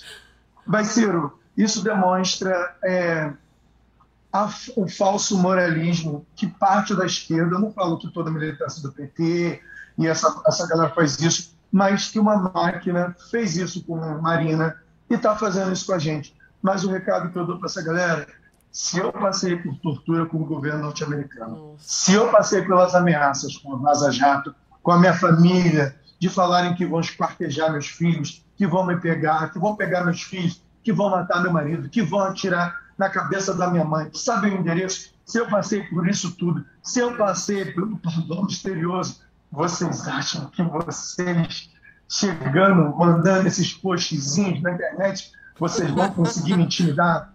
É isso aí. Eu mudei pro lado da coragem. Eu fiz aquilo que muitos não têm coragem para fazer, Ciro, porque eu conheço aqui no Congresso Nacional parlamentares que falam comigo que estariam te apoiando. Eles não apoiam porque eles não têm coragem, É verdade. porque eles estão pensando num cálculo eleitoral. Porque política, para mim, não é cálculo eleitoral. Política, para mim, é representar os meus e fazer política para os meus. E é exatamente por isso que eu estou fazendo essa mudança, que eu faço essa mudança, que eu te apoio, sabe? E construo esse projeto nacional de desenvolvimento contigo. Porque eu não tenho medo e reeleição, para mim, é só um processo. Se o povo me quer lá, eu estarei lá. Se não quiser, eu vou continuar militando e vou continuar fazendo todas essas trincheiras aonde quer que esteja. Porque eu piso na favela. Essa galera não pisa na favela. Quando tem chacina, não estão lá. Quando está tendo algum problema na favela, não estão lá. Eles nem sabem, eles aprenderam só em faculdade o que é realidade de um assassinato em favela, do que é pegar uma mãe e ter que conversar. Eles não sabem o que é entrar no WhatsApp e falar ali com a família quando a família está com medo, que não pode sair para poder trabalhar, assim. É a realidade da fome dos brasileiros de hoje em dia. E essa galera que só quer ser reeleita, vergonha, covarde, porque isso não é fazer política. Política se faz com coragem, enfrentando aqueles que estão no poder e não estão fazendo política real para a população brasileira. É vergonha para vocês. E o nosso lado tem esperança e tem coragem. Desculpa me exaltar um pouquinho. Esse, esse é, é David Miranda. Eu disse para vocês, eu, eu falei para vocês, essa, essa, essa rapaziada que a democracia brasileira produziu e que está sendo asfixiada, olha o exemplo, olha o exemplo. Posso mudar de assunto porque dá vontade de ficar ouvindo esse seu manifesto em favor da, sabe, da mudança do Brasil, mas eu queria. Nós, nós estamos construindo juntos um sonho para o Brasil e eu tenho muita alegria de, de ter você me, me dando a honra disso. Mas uma das coisas que nós estamos discutindo, para minha surpresa, porque eu sou um interessado, vamos dizer, teórico. Você conhece o lado lúdico e o lado, vamos dizer, econômico da questão do game. Então eu queria muito agora aproveitar, é evidente que você tinha tantas coisas importantes para dizer, mas depois você vai voltar aqui se me permitir. Bom, a gente sabe que você é muito ligado ao universo dos games e eu tenho todo interesse em desenvolver esse setor. Porque, como eu já falei várias vezes aqui, a indústria de games fatura mais do que a indústria do cinema e da música juntas. Aqui no Brasil, ela pode gerar milhões de empregos em toda a cadeia, em todo o ecossistema, é? para os jovens. Então eu queria saber de você, o que, que a gente tem que começar a fazer desde agora para ter uma verdadeira indústria de games no Brasil? Só para vocês verem que esse cara fala disso, fala daquilo e fala disso aqui também. Olha, Ciro, eu sou gamer desde pequeno, lembro do fliperama. Eu trabalhei numa locadora de videogame, sou extremamente apaixonado por jogos e eu teve uma época que eu queria ser diretor de jogos da Sony, né? E isso passou depois da faculdade, depois que eu me encontrei na política.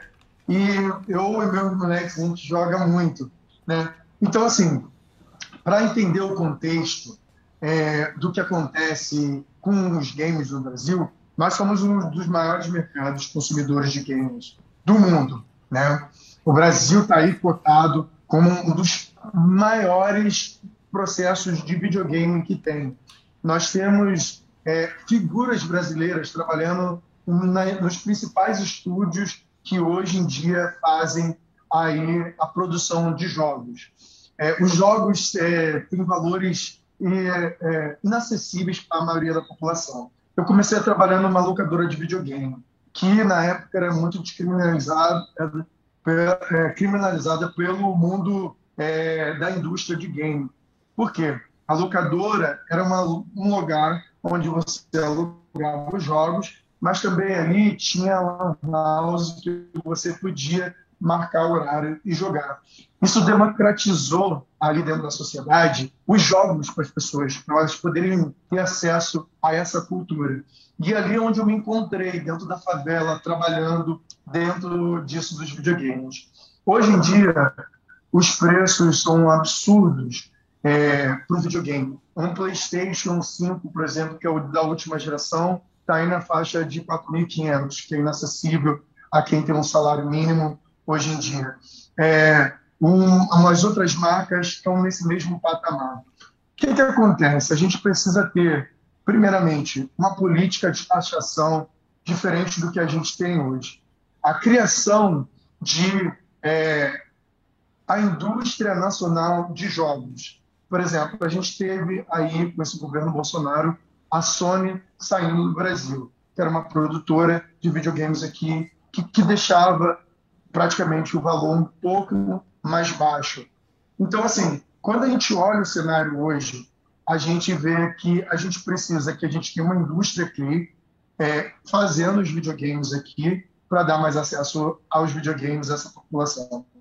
Ao mesmo tempo, é, a gente fala aí de videogames e computadores também. Ao mesmo tempo, a gente vê muita falta de representatividade nesses setores. Né? A gente precisa que a cultura brasileira ela esteja mais inserida dentro desse contexto mundial. A gente vê muito a cultura europeia, norte-americana, a gente vê é, algumas partes assim do mundo, mas a gente não vê a representação de diversidade, alguns jogos saem com negros, com pessoas trans até, e a gente não tem essa representatividade. Mas o maior problema é que a gente não tem investimento nessa área aqui no nosso, nosso país. Ciro, eu tive uma experiência muito boa. Quando eu fui é, para Santa Catarina, quando eu fui vereador, eu tive a oportunidade de viajar para Santa Catarina para poder saber como é que eles fazem o processo né, lá da indústria lá, de é, criação de softwares e hardwares lá. Lá em Santa Catarina, eles têm um modelo que eles misturam é, o, as universidades públicas, o governo e o privado. Só que essa, essa junção se forma assim. A gente utiliza as universidades públicas para poder fazer os profissionais que vão pegar dinheiro com o governo para poder fazer esses locais de desenvolvimento, né, que a gente chama ali das naves, para poder utilizar o governo para poder fazer aquela incubadora ali. Isso serve tanto para a indústria de, de softwares que a gente está criando, tanto para aplicativos que a gente vai criando aqui. Então, a gente precisa trabalhar cada vez mais para que a gente tenha incentivo hoje em dia e a gente tem recursos para isso. A gente não vê hoje em dia é, dinheiro enviado para a produção de games no nosso país. E isso é uma coisa que a gente precisa construir com a sua candidatura e também com o nosso mandato, e uma coisa que precisa ser coletiva para que a gente possa abordar esse assunto e que a gente possa trazer esses recursos. Essa economia, hoje em dia, ela gera bilhões e bilhões do mundo. Nós temos aí o Free Fire, que é um jogo super popular, onde a gente tem aí acesso aos celulares menores, de pouca potência, onde o pessoal da favela pode utilizar, o pessoal das periferias pode jogar mas a gente vê ainda muito elitizado as principais, é, vamos dizer assim, é, produtoras nacionais que impulsionam os jogadores. Suas maiorias são brancos, são de classe média, que não têm acesso a isso. Apesar de a gente ter o Nobru, que é um dos campeões mundiais, que é um rapaz da periferia, que conseguiu sair disso, a gente não consegue ter acesso a isso. Hoje em dia, inclusive, para você ter noção, tem jovens que estão conseguindo entrar em faculdades, mais de 17 faculdades nos Estados Unidos, porque é gamer. Que ele conseguiu um status de gamer tão alto que ele é levado para faculdades nos Estados Unidos. Então, assim, propostas que a gente precisa fazer e construir nesse sentido, eu acho que a gente precisa fazer debates concretos, diminuição dos impostos em cima dos jogos, principalmente dos jogos digitais, porque é um absurdo quando você não precisa pagar uma mídia física que precisa ser produzida. Então, a gente tem uma taxação muito alta em cima desses jogos, então isso faz impossível o acesso desse, das pessoas que querem jogar. Eu, como jogador, é, tem jogos que hoje saem por 350, 380 reais. Tem jogos que saem por 250. As pessoas precisam esperar promoções para poder conseguir acessar um jogo ou comprar com um amigo, compartilhar, como a gente fazia em locadores. Recentemente teve uma operação que aqui eu faço até uma analogia do que realmente ela significa. Porque teve uma operação que fez a apreensão de várias pessoas que estavam fazendo contas que eram compartilhadas, onde as pessoas pagavam. Antigamente, isso se chamava locadora. Uhum. Então, a pessoa tinha acesso durante, ela pagava um mês e utilizava uma conta que era compartilhada para poder jogar. Como a Polícia Federal está criminalizando isso dentro do código? É porque as grandes empresas estão criminalizando os jogadores, porque eles estão ali na linha de ponta, não têm acesso a jogos muito caros e a gente precisa ter políticas para isso. Mais do que isso, a gente precisa fazer uma estruturação de conexão com é, todo o processo do jogo, do game, para fazer ser feito.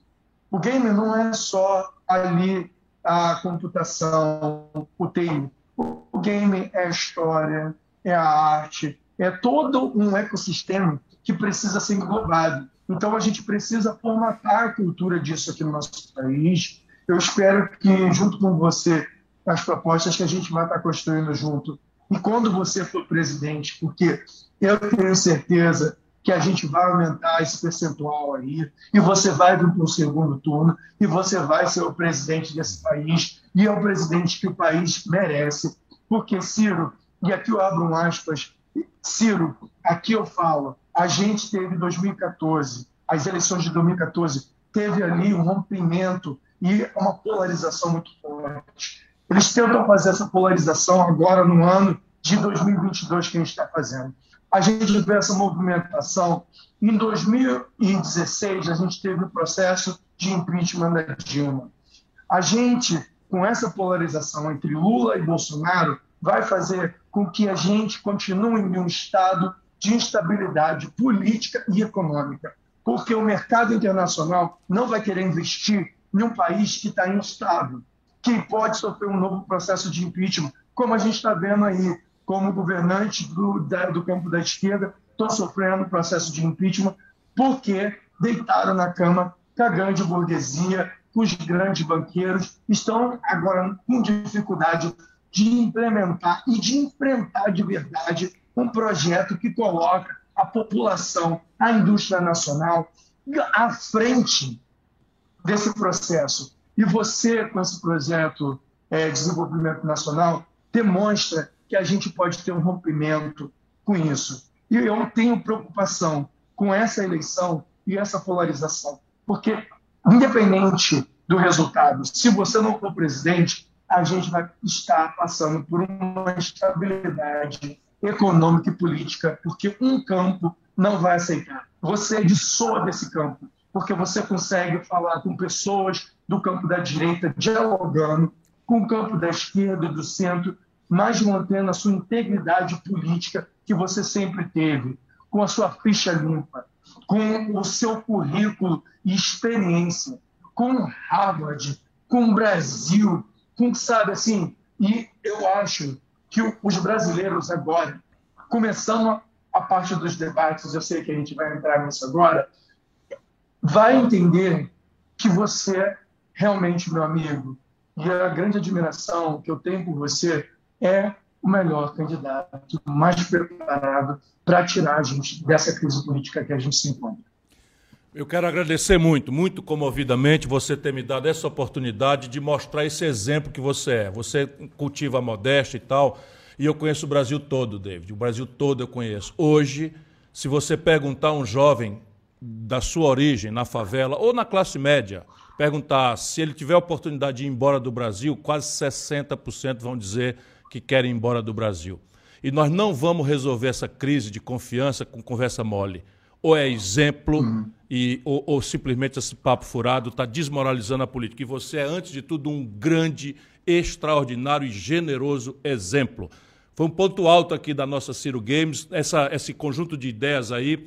Você já tinha me contaminado e eu vou tomar profundidade nisso na questão dos games mas eu quero mesmo é subir o morro junto com você, sabe, com saneamento, emprego, escola em tempo integral, porque não é repressão, não é violência, não é bala perdida, definitivamente o que vai resolver o problema do Brasil. Nós precisamos subir o morro é com o Estado brasileiro, mostrando que democracia não é conversa de branco, que fascismo não é discurso de político, fascismo é o dia a dia com que o aparato do Estado brasileiro, há muitos tempos, há décadas, tem tratado o povo do Brasil. E você é um exemplo de sobrevivente e de uma pessoa que tinha todo o direito de ser rancoroso e faz o oposto. Com toda a superação, você sabe que você é uma exceção grave, mas pelo exemplo você mostra, como mostrou para todos nós hoje, que vale a pena seguir lutando. Muito obrigado, David Miranda. Manda um grande beijo para Glenn Greenwald e para a sua, a sua meninada linda, que eu também já tive o privilégio de conhecer. Pros doguinhos, pros doguinhos. E os doguinhos. Ah, ele além do mais era outro assunto, porque é, ele e a Gisele ainda é. compartilham dessa coisa de amar os, os animais e tá dando prevalência. Isso será para outra live, senão eu não termino hoje. Obrigado, meu querido. Obrigado mesmo. Um beijo, beijo no seu coração. Obrigado, Gisele. Obrigado, Ciro. Boa noite. E vamos à luta. A gente vai estar no segundo turno e vamos ganhar o Brasil de volta. Vamos apostar na inteligência do povo brasileiro, não tenho a menor dúvida disso. Vai funcionar. Um beijão, irmão. A gente tem que lembrar que o David é pré-candidato a deputado federal pelo PDT do Rio de Janeiro. Olha, isso é uma preciosidade. Há muitos Que candidatos qual- muito qualificados e tal, mas esse é um jovem talento, vocês viram, eu espero que ele tenha desligado para não falar aqui na presença dele. Mas assim, ó, você eleitor do Rio de Janeiro, você irmão que está sofrendo, que está sofrendo, uma oportunidade para gente desse nível é a garantia de que a democracia de fato vai funcionar no Brasil. Não é possível ter uma democracia em que só meia dúzia dão as cartas para sempre e a gente fica aqui embaixo só esperando pelo que não ficou de vir. David Miranda, pré-candidato a deputado federal, PDT Rio de Janeiro, mas é importante para o Brasil. É isso aí. Então agora, do- a hora do tema Agora, do dia. tema é do isso? dia. É isso? Roda a vinheta, diretor.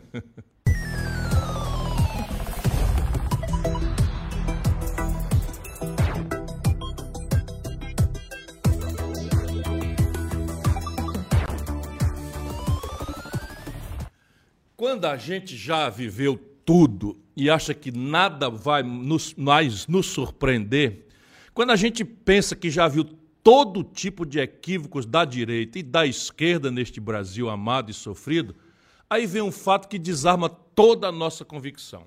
Foi o que aconteceu essa semana quando eu vi o teólogo Leonardo Boff, considerado um dos intelectuais mais importantes da esquerda católica petista, via público simplesmente com toda clareza, sem nenhuma dubiedade nem nuance, simplesmente defender a internacionalização da Amazônia.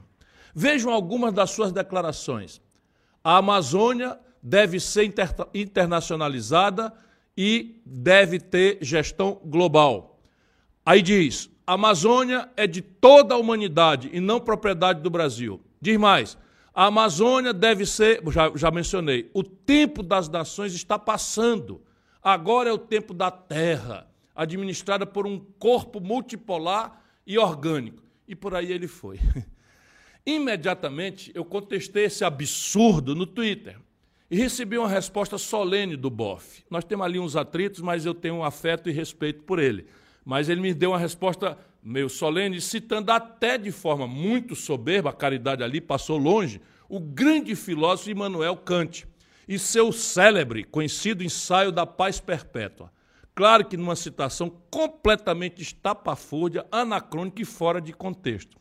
Antes de comentar a proposta estapafúrdia do Leonardo Boff, deixa eu registrar aqui outra coisa que me surpreendeu profundamente. Eu não me lembro de ter visto nenhum intelectual ou político de esquerda, nenhum candidato, a começar do Lula, a quem Boff é totalmente ligado, ter refutado essa declaração.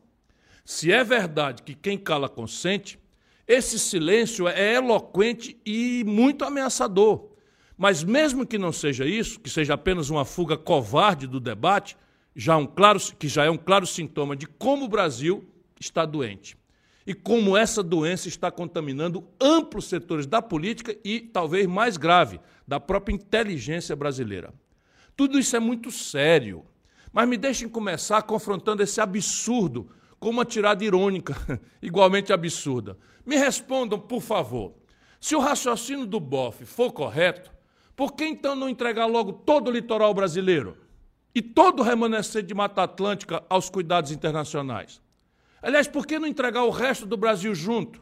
Lula, amigo e líder do BOF, quem, em quem o BOF perdoa tudo, relativiza tudo, o São Lula é o novo substituto na teocracia vesga do, do, do, do, do religioso BOF, o Lula é o líder dele. Poderia ficar viajando pelo mundo, né? a gente entrega tudo para os estrangeiros, e o Lula ficaria aí viajando pelo mundo, recebendo diploma de doutor honoris causa das universidades estrangeiras, enquanto os funcionários das grandes potências se encarregariam, no Brasil, confiado a eles, de, de distribuir esmola aos pobres e juro aos endinheirados, de acordo com a fórmula consagrada pelos governos petistas.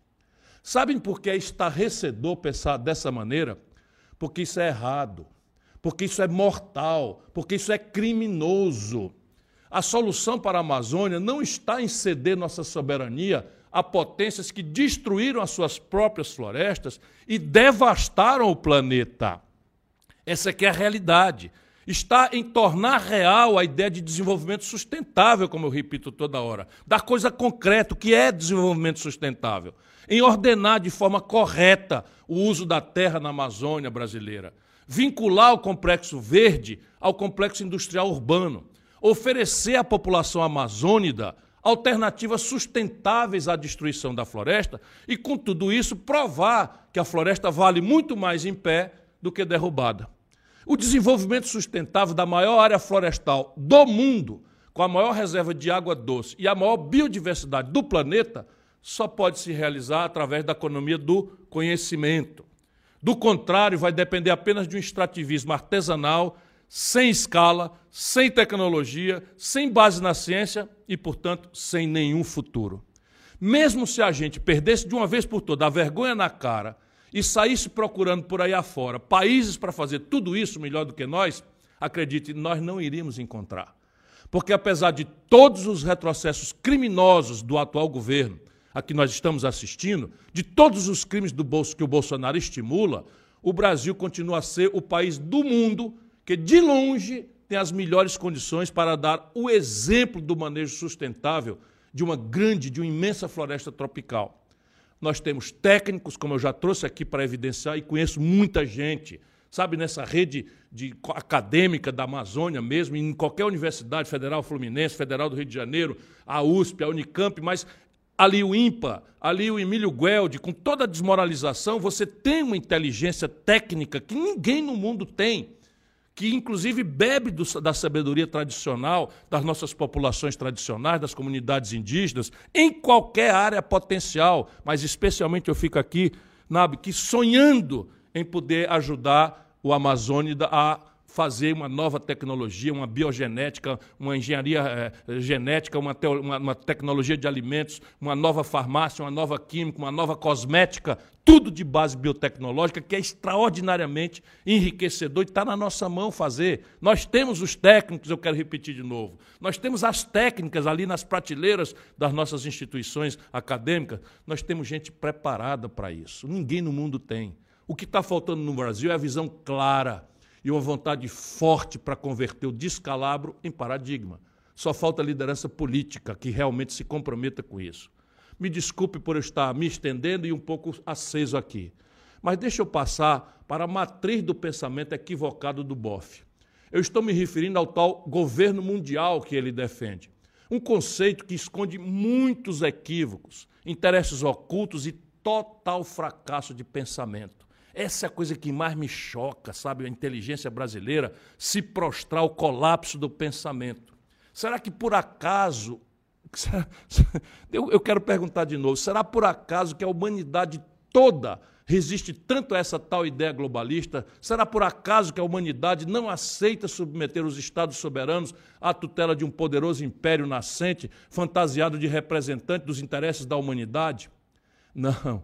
Não, Boff, não é por acaso coisíssima nenhuma. Em primeiro lugar, é porque ama a diversidade e sabe que ela é um dos fundamentos da liberdade e da evolução humana. A diversidade das nações, das culturas, é o que explica a evolução da humanidade. É divergindo que nós nos desenvolvemos e nos unimos. Em segundo lugar, porque a humanidade sabe ou suspeita que por trás da fantasia globalista há sempre a ambição imperial, o desejo de grandes potências de impor sua vontade aos mais fracos. Triste ver o Boff arrematar sua oferta de rendição do Brasil, citando o ensaio do filósofo Immanuel Kant. Tem sempre esse pedantismo de botar a palavra na boca de alguém, não é? para nobilitar um disparate, uma aberração inexplicável.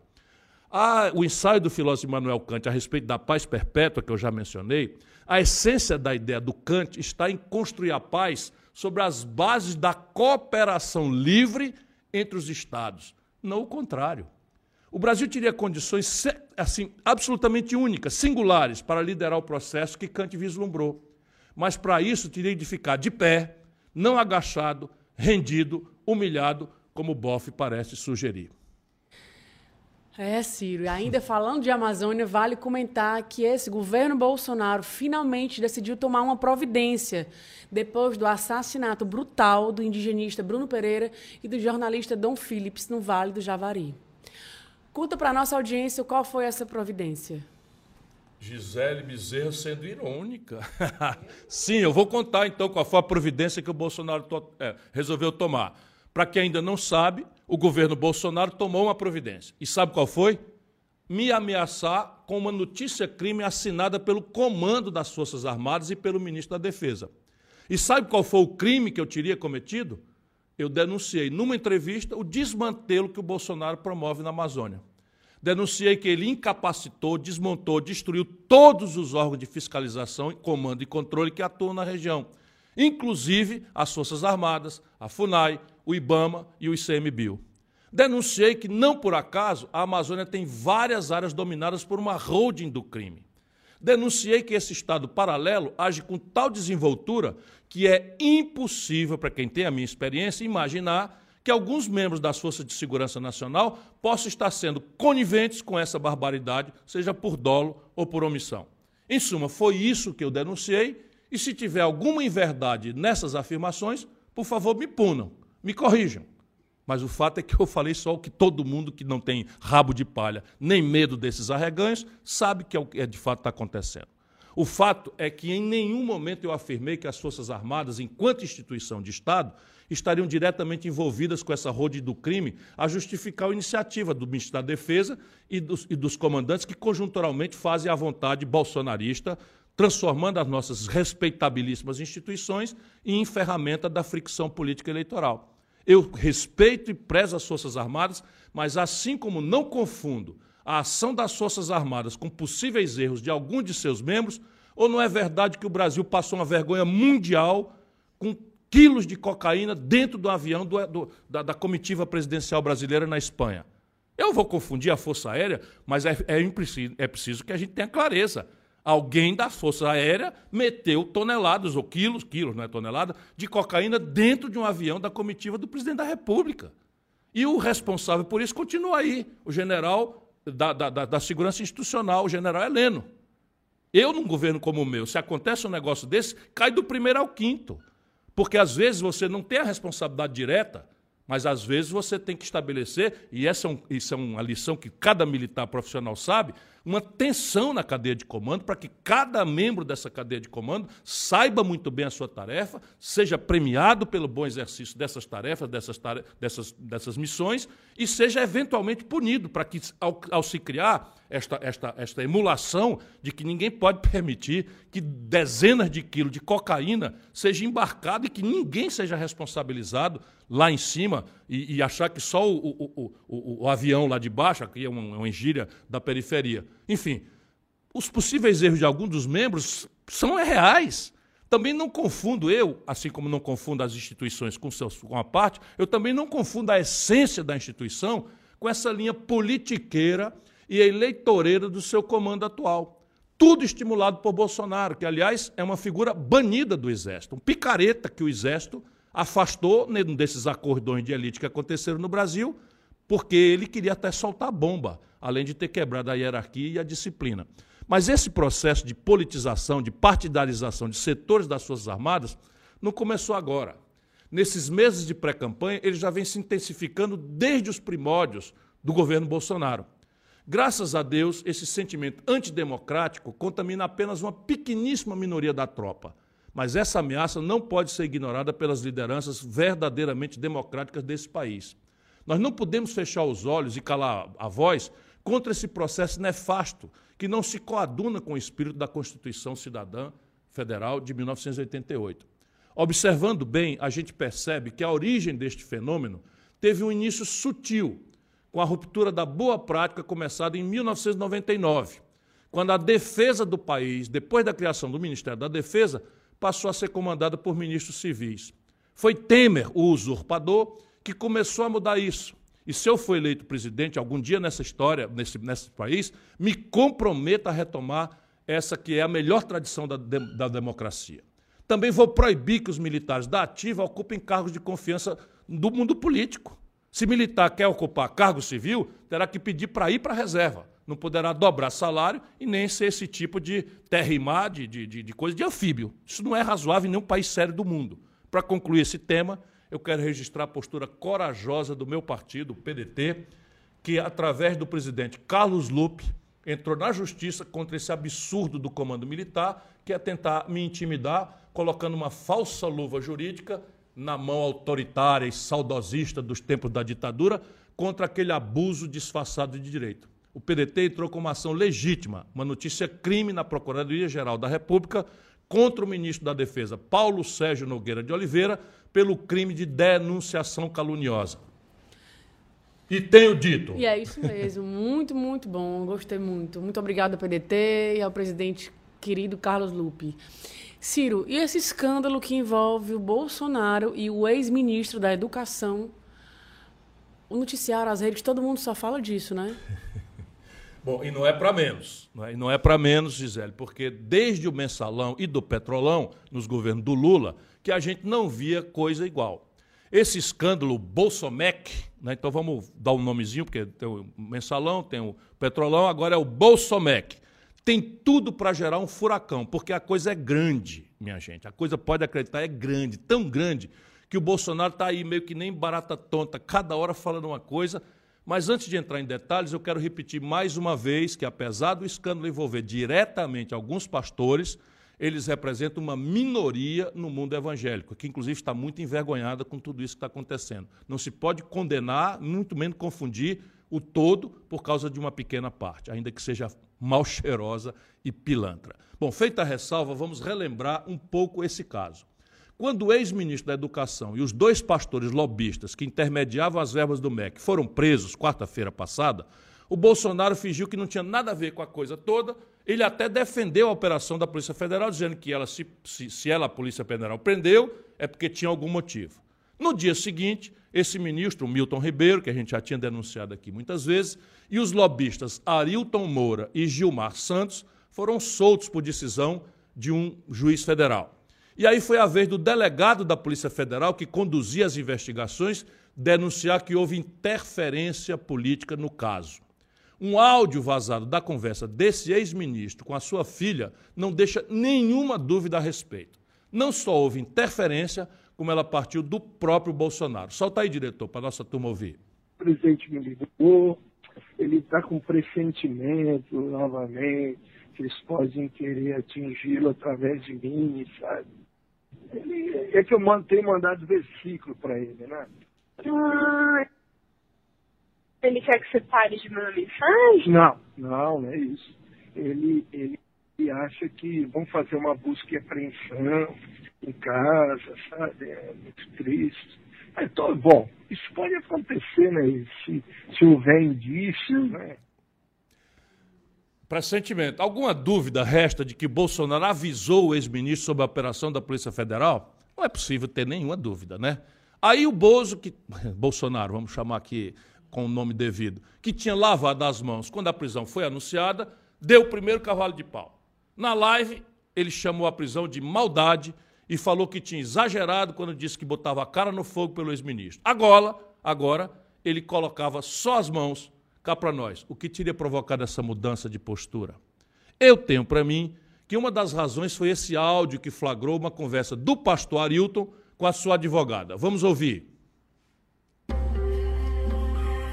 eu preciso que você ligue para minha esposa, acalme minha esposa, porque se der qualquer problema com minha menininha, eu vou destruir todo mundo.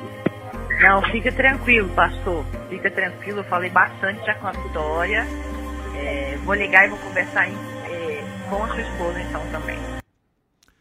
Vocês entenderam? O pastor que foi preso e tal fez essa declaração aí que foi gravada por ordem com, com autorização judicial pela Polícia Federal. Bom, o óbvio é que só pode destruir todo mundo quem tem provas robustas de um esquema ilegal. E não existe nenhuma dúvida de que esse pastor Arilton tem prova para dar e vender. Por exemplo, a filha dele, desse pastor, depositou 60 mil reais na conta da mulher do ex-ministro numa transação que supostamente envolveria a venda de um carro. Bom, o caroço desse angu é tão grande que o próprio Bolsonaro está tendo dificuldade para engolir, e a última dela foi esse. Solta aí, diretor. Assim é em nosso governo. E você pode ver, não foi corrupção é, da forma que está acostumada a ver em governos anteriores. Ah, o cara fez uma obra superfaturada, tá? comprou o material e não recebeu, superfaturou. Nada disso foi de história de fazer tráfico de influência. O elemento que tira. É comum. Bom, tráfico de influência é crime, Bolsonaro. Não é assim, não. Então, agora, o seu governo tem superfaturamento em muitas coisas. Mas uma que eu quero lembrar aqui é que você, Bolsonaro, deu uma ordem ilegal para o comandante do Exército brasileiro, o ex-comandante, comprar cloroquina. E eu peguei o contrato e descobri um gigantesco superfaturamento da compra de cloroquina que está toda sendo estragada aí, porque, evidentemente, era uma picaretagem sua.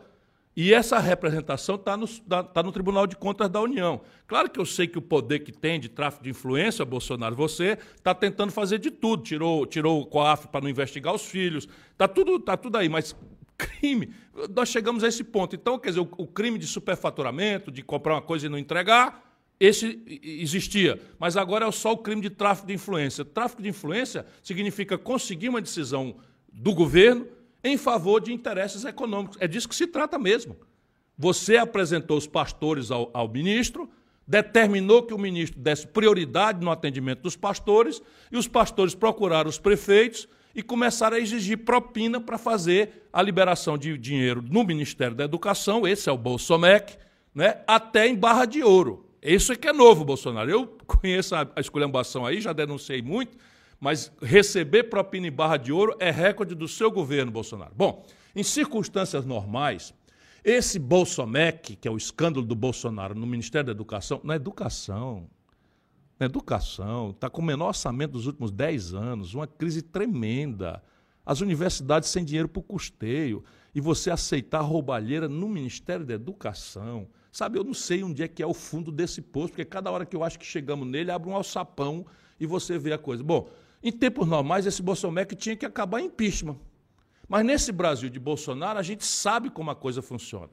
Daqui a pouco, todo mundo que está à frente dessa investigação é exonerado, transferido para o cafundó do Judas e tudo volta a estaca zero. Tem um vídeo que circula nas redes que mostra bem como é esse processo. Solta aí, diretor. Eu não vou esperar fuder minha família toda, de sacanagem, o amigo meu, porque eu não posso trocar alguém da segurança na ponta da linha que pertence à estrutura nossa. Vai trocar. Se não puder trocar, troca o chefe dele. Pode trocar o chefe dele? Troca o ministro. E ponto final.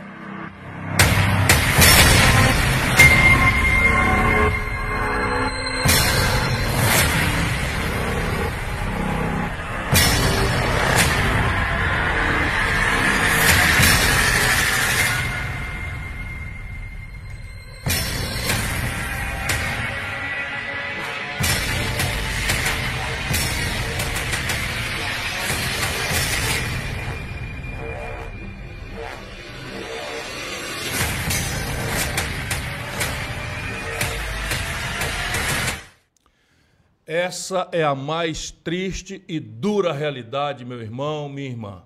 Investigou, está fora. Denunciou, é perseguido. É isso aí, Gisele. É, bom, nossa live de número 40 está entrando na reta final e a gente agradece muito, mas muito mesmo, a todo mundo que vem nos acompanhando durante todo esse tempo. 40 semanas, já é muita coisa. Uhum. E também a quem está chegando agora, que viu hoje a primeira live aqui com o David, que foi bem. acho que foi o recordista, foi a maior entrevista que a gente já fez. Só é, disso, né? Foi bem. Foi Mas vale a pena, é uma muito, figuraça. Foi bem legal. É a, a força de vocês é muito importante para a gente romper essa barragem da polarização. E olha, que tem muita chance disso acontecer. Quem está dizendo isso nem sou eu, mas o Antônio Lavareda, um dos mais conceituados cientistas políticos do Brasil, numa entrevista que ele deu ontem. Olha só. E tem muita gente que não quer votar em Bolsonaro, mas também não quer votar em Lula. Tem um contingente que parece razoável. E algumas pessoas admitem que esses votos, ao invés de ir para Simone, vá para Ciro Gomes e ele se tornar mais competitivo e até chegar ao segundo turno. Você acha que isso seria possível? Olha, do ponto de vista técnico, é, Mário, o, o, o, candidato que até o momento, o candidato que, fora de, da, da condição de liderança ou vice-liderança, o candidato que apresenta maiores condições, chances de crescimento, obviamente, é Ciro Gomes, como você aponta. E por que isso?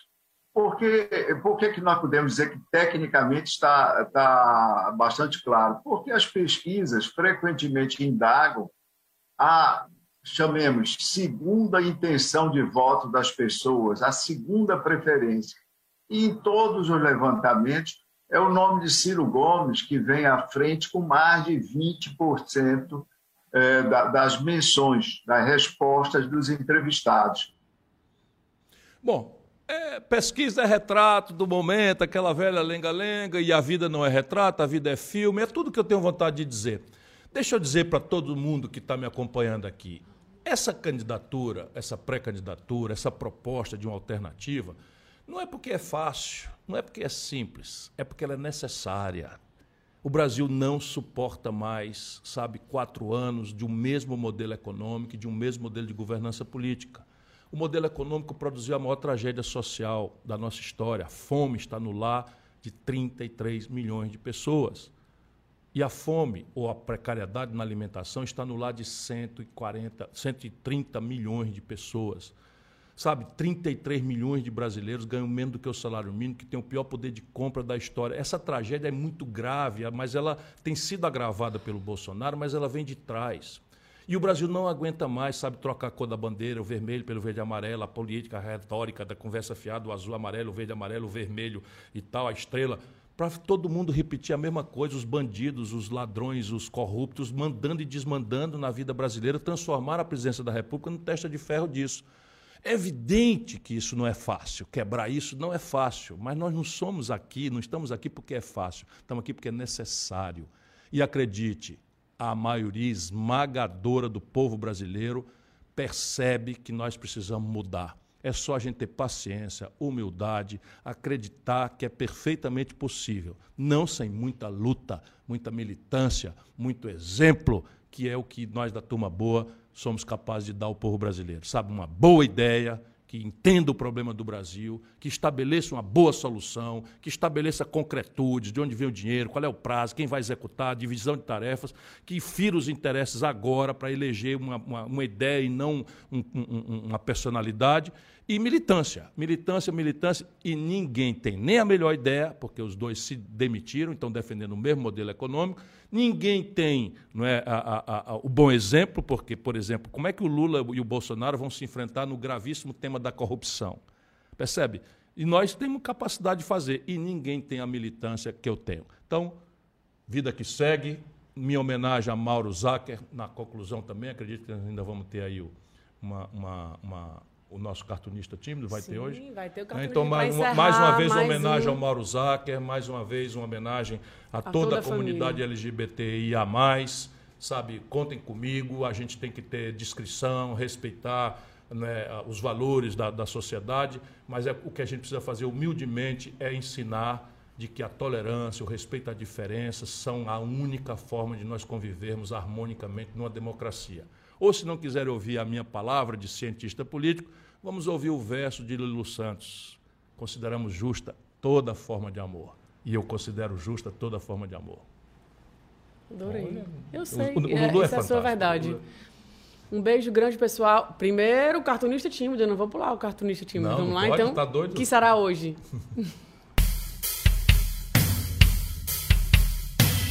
Eu que já andei pelos quatro cantos do Brasil tenho um sonho e a rebeldia da esperança. Eu vi Lulinha, paz e amor ser aclamado e o mensalão deixar o povo indignado. E o amor virar decepção e raiva, transformando gente em gado. Eu vi e Bolsonaro iludir o eleitorado com fake news, facada e leite condensado. Vi Paulo Guedes dizendo que empregada ir pra Disney tá errado. Hey Luiz Inácio, vê se te emenda. Já sabem da tua culpa, da pior concentração de renda. Bozo tá acabando, foro privilegiado. No fim do teu mandato, o sol já vai nascer quadrado.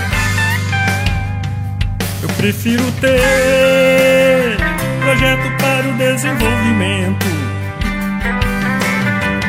do que ter aquela velha narrativa e nenhum argumento. Do que ter aquela velha narrativa e nenhum argumento. The answer, my friend, is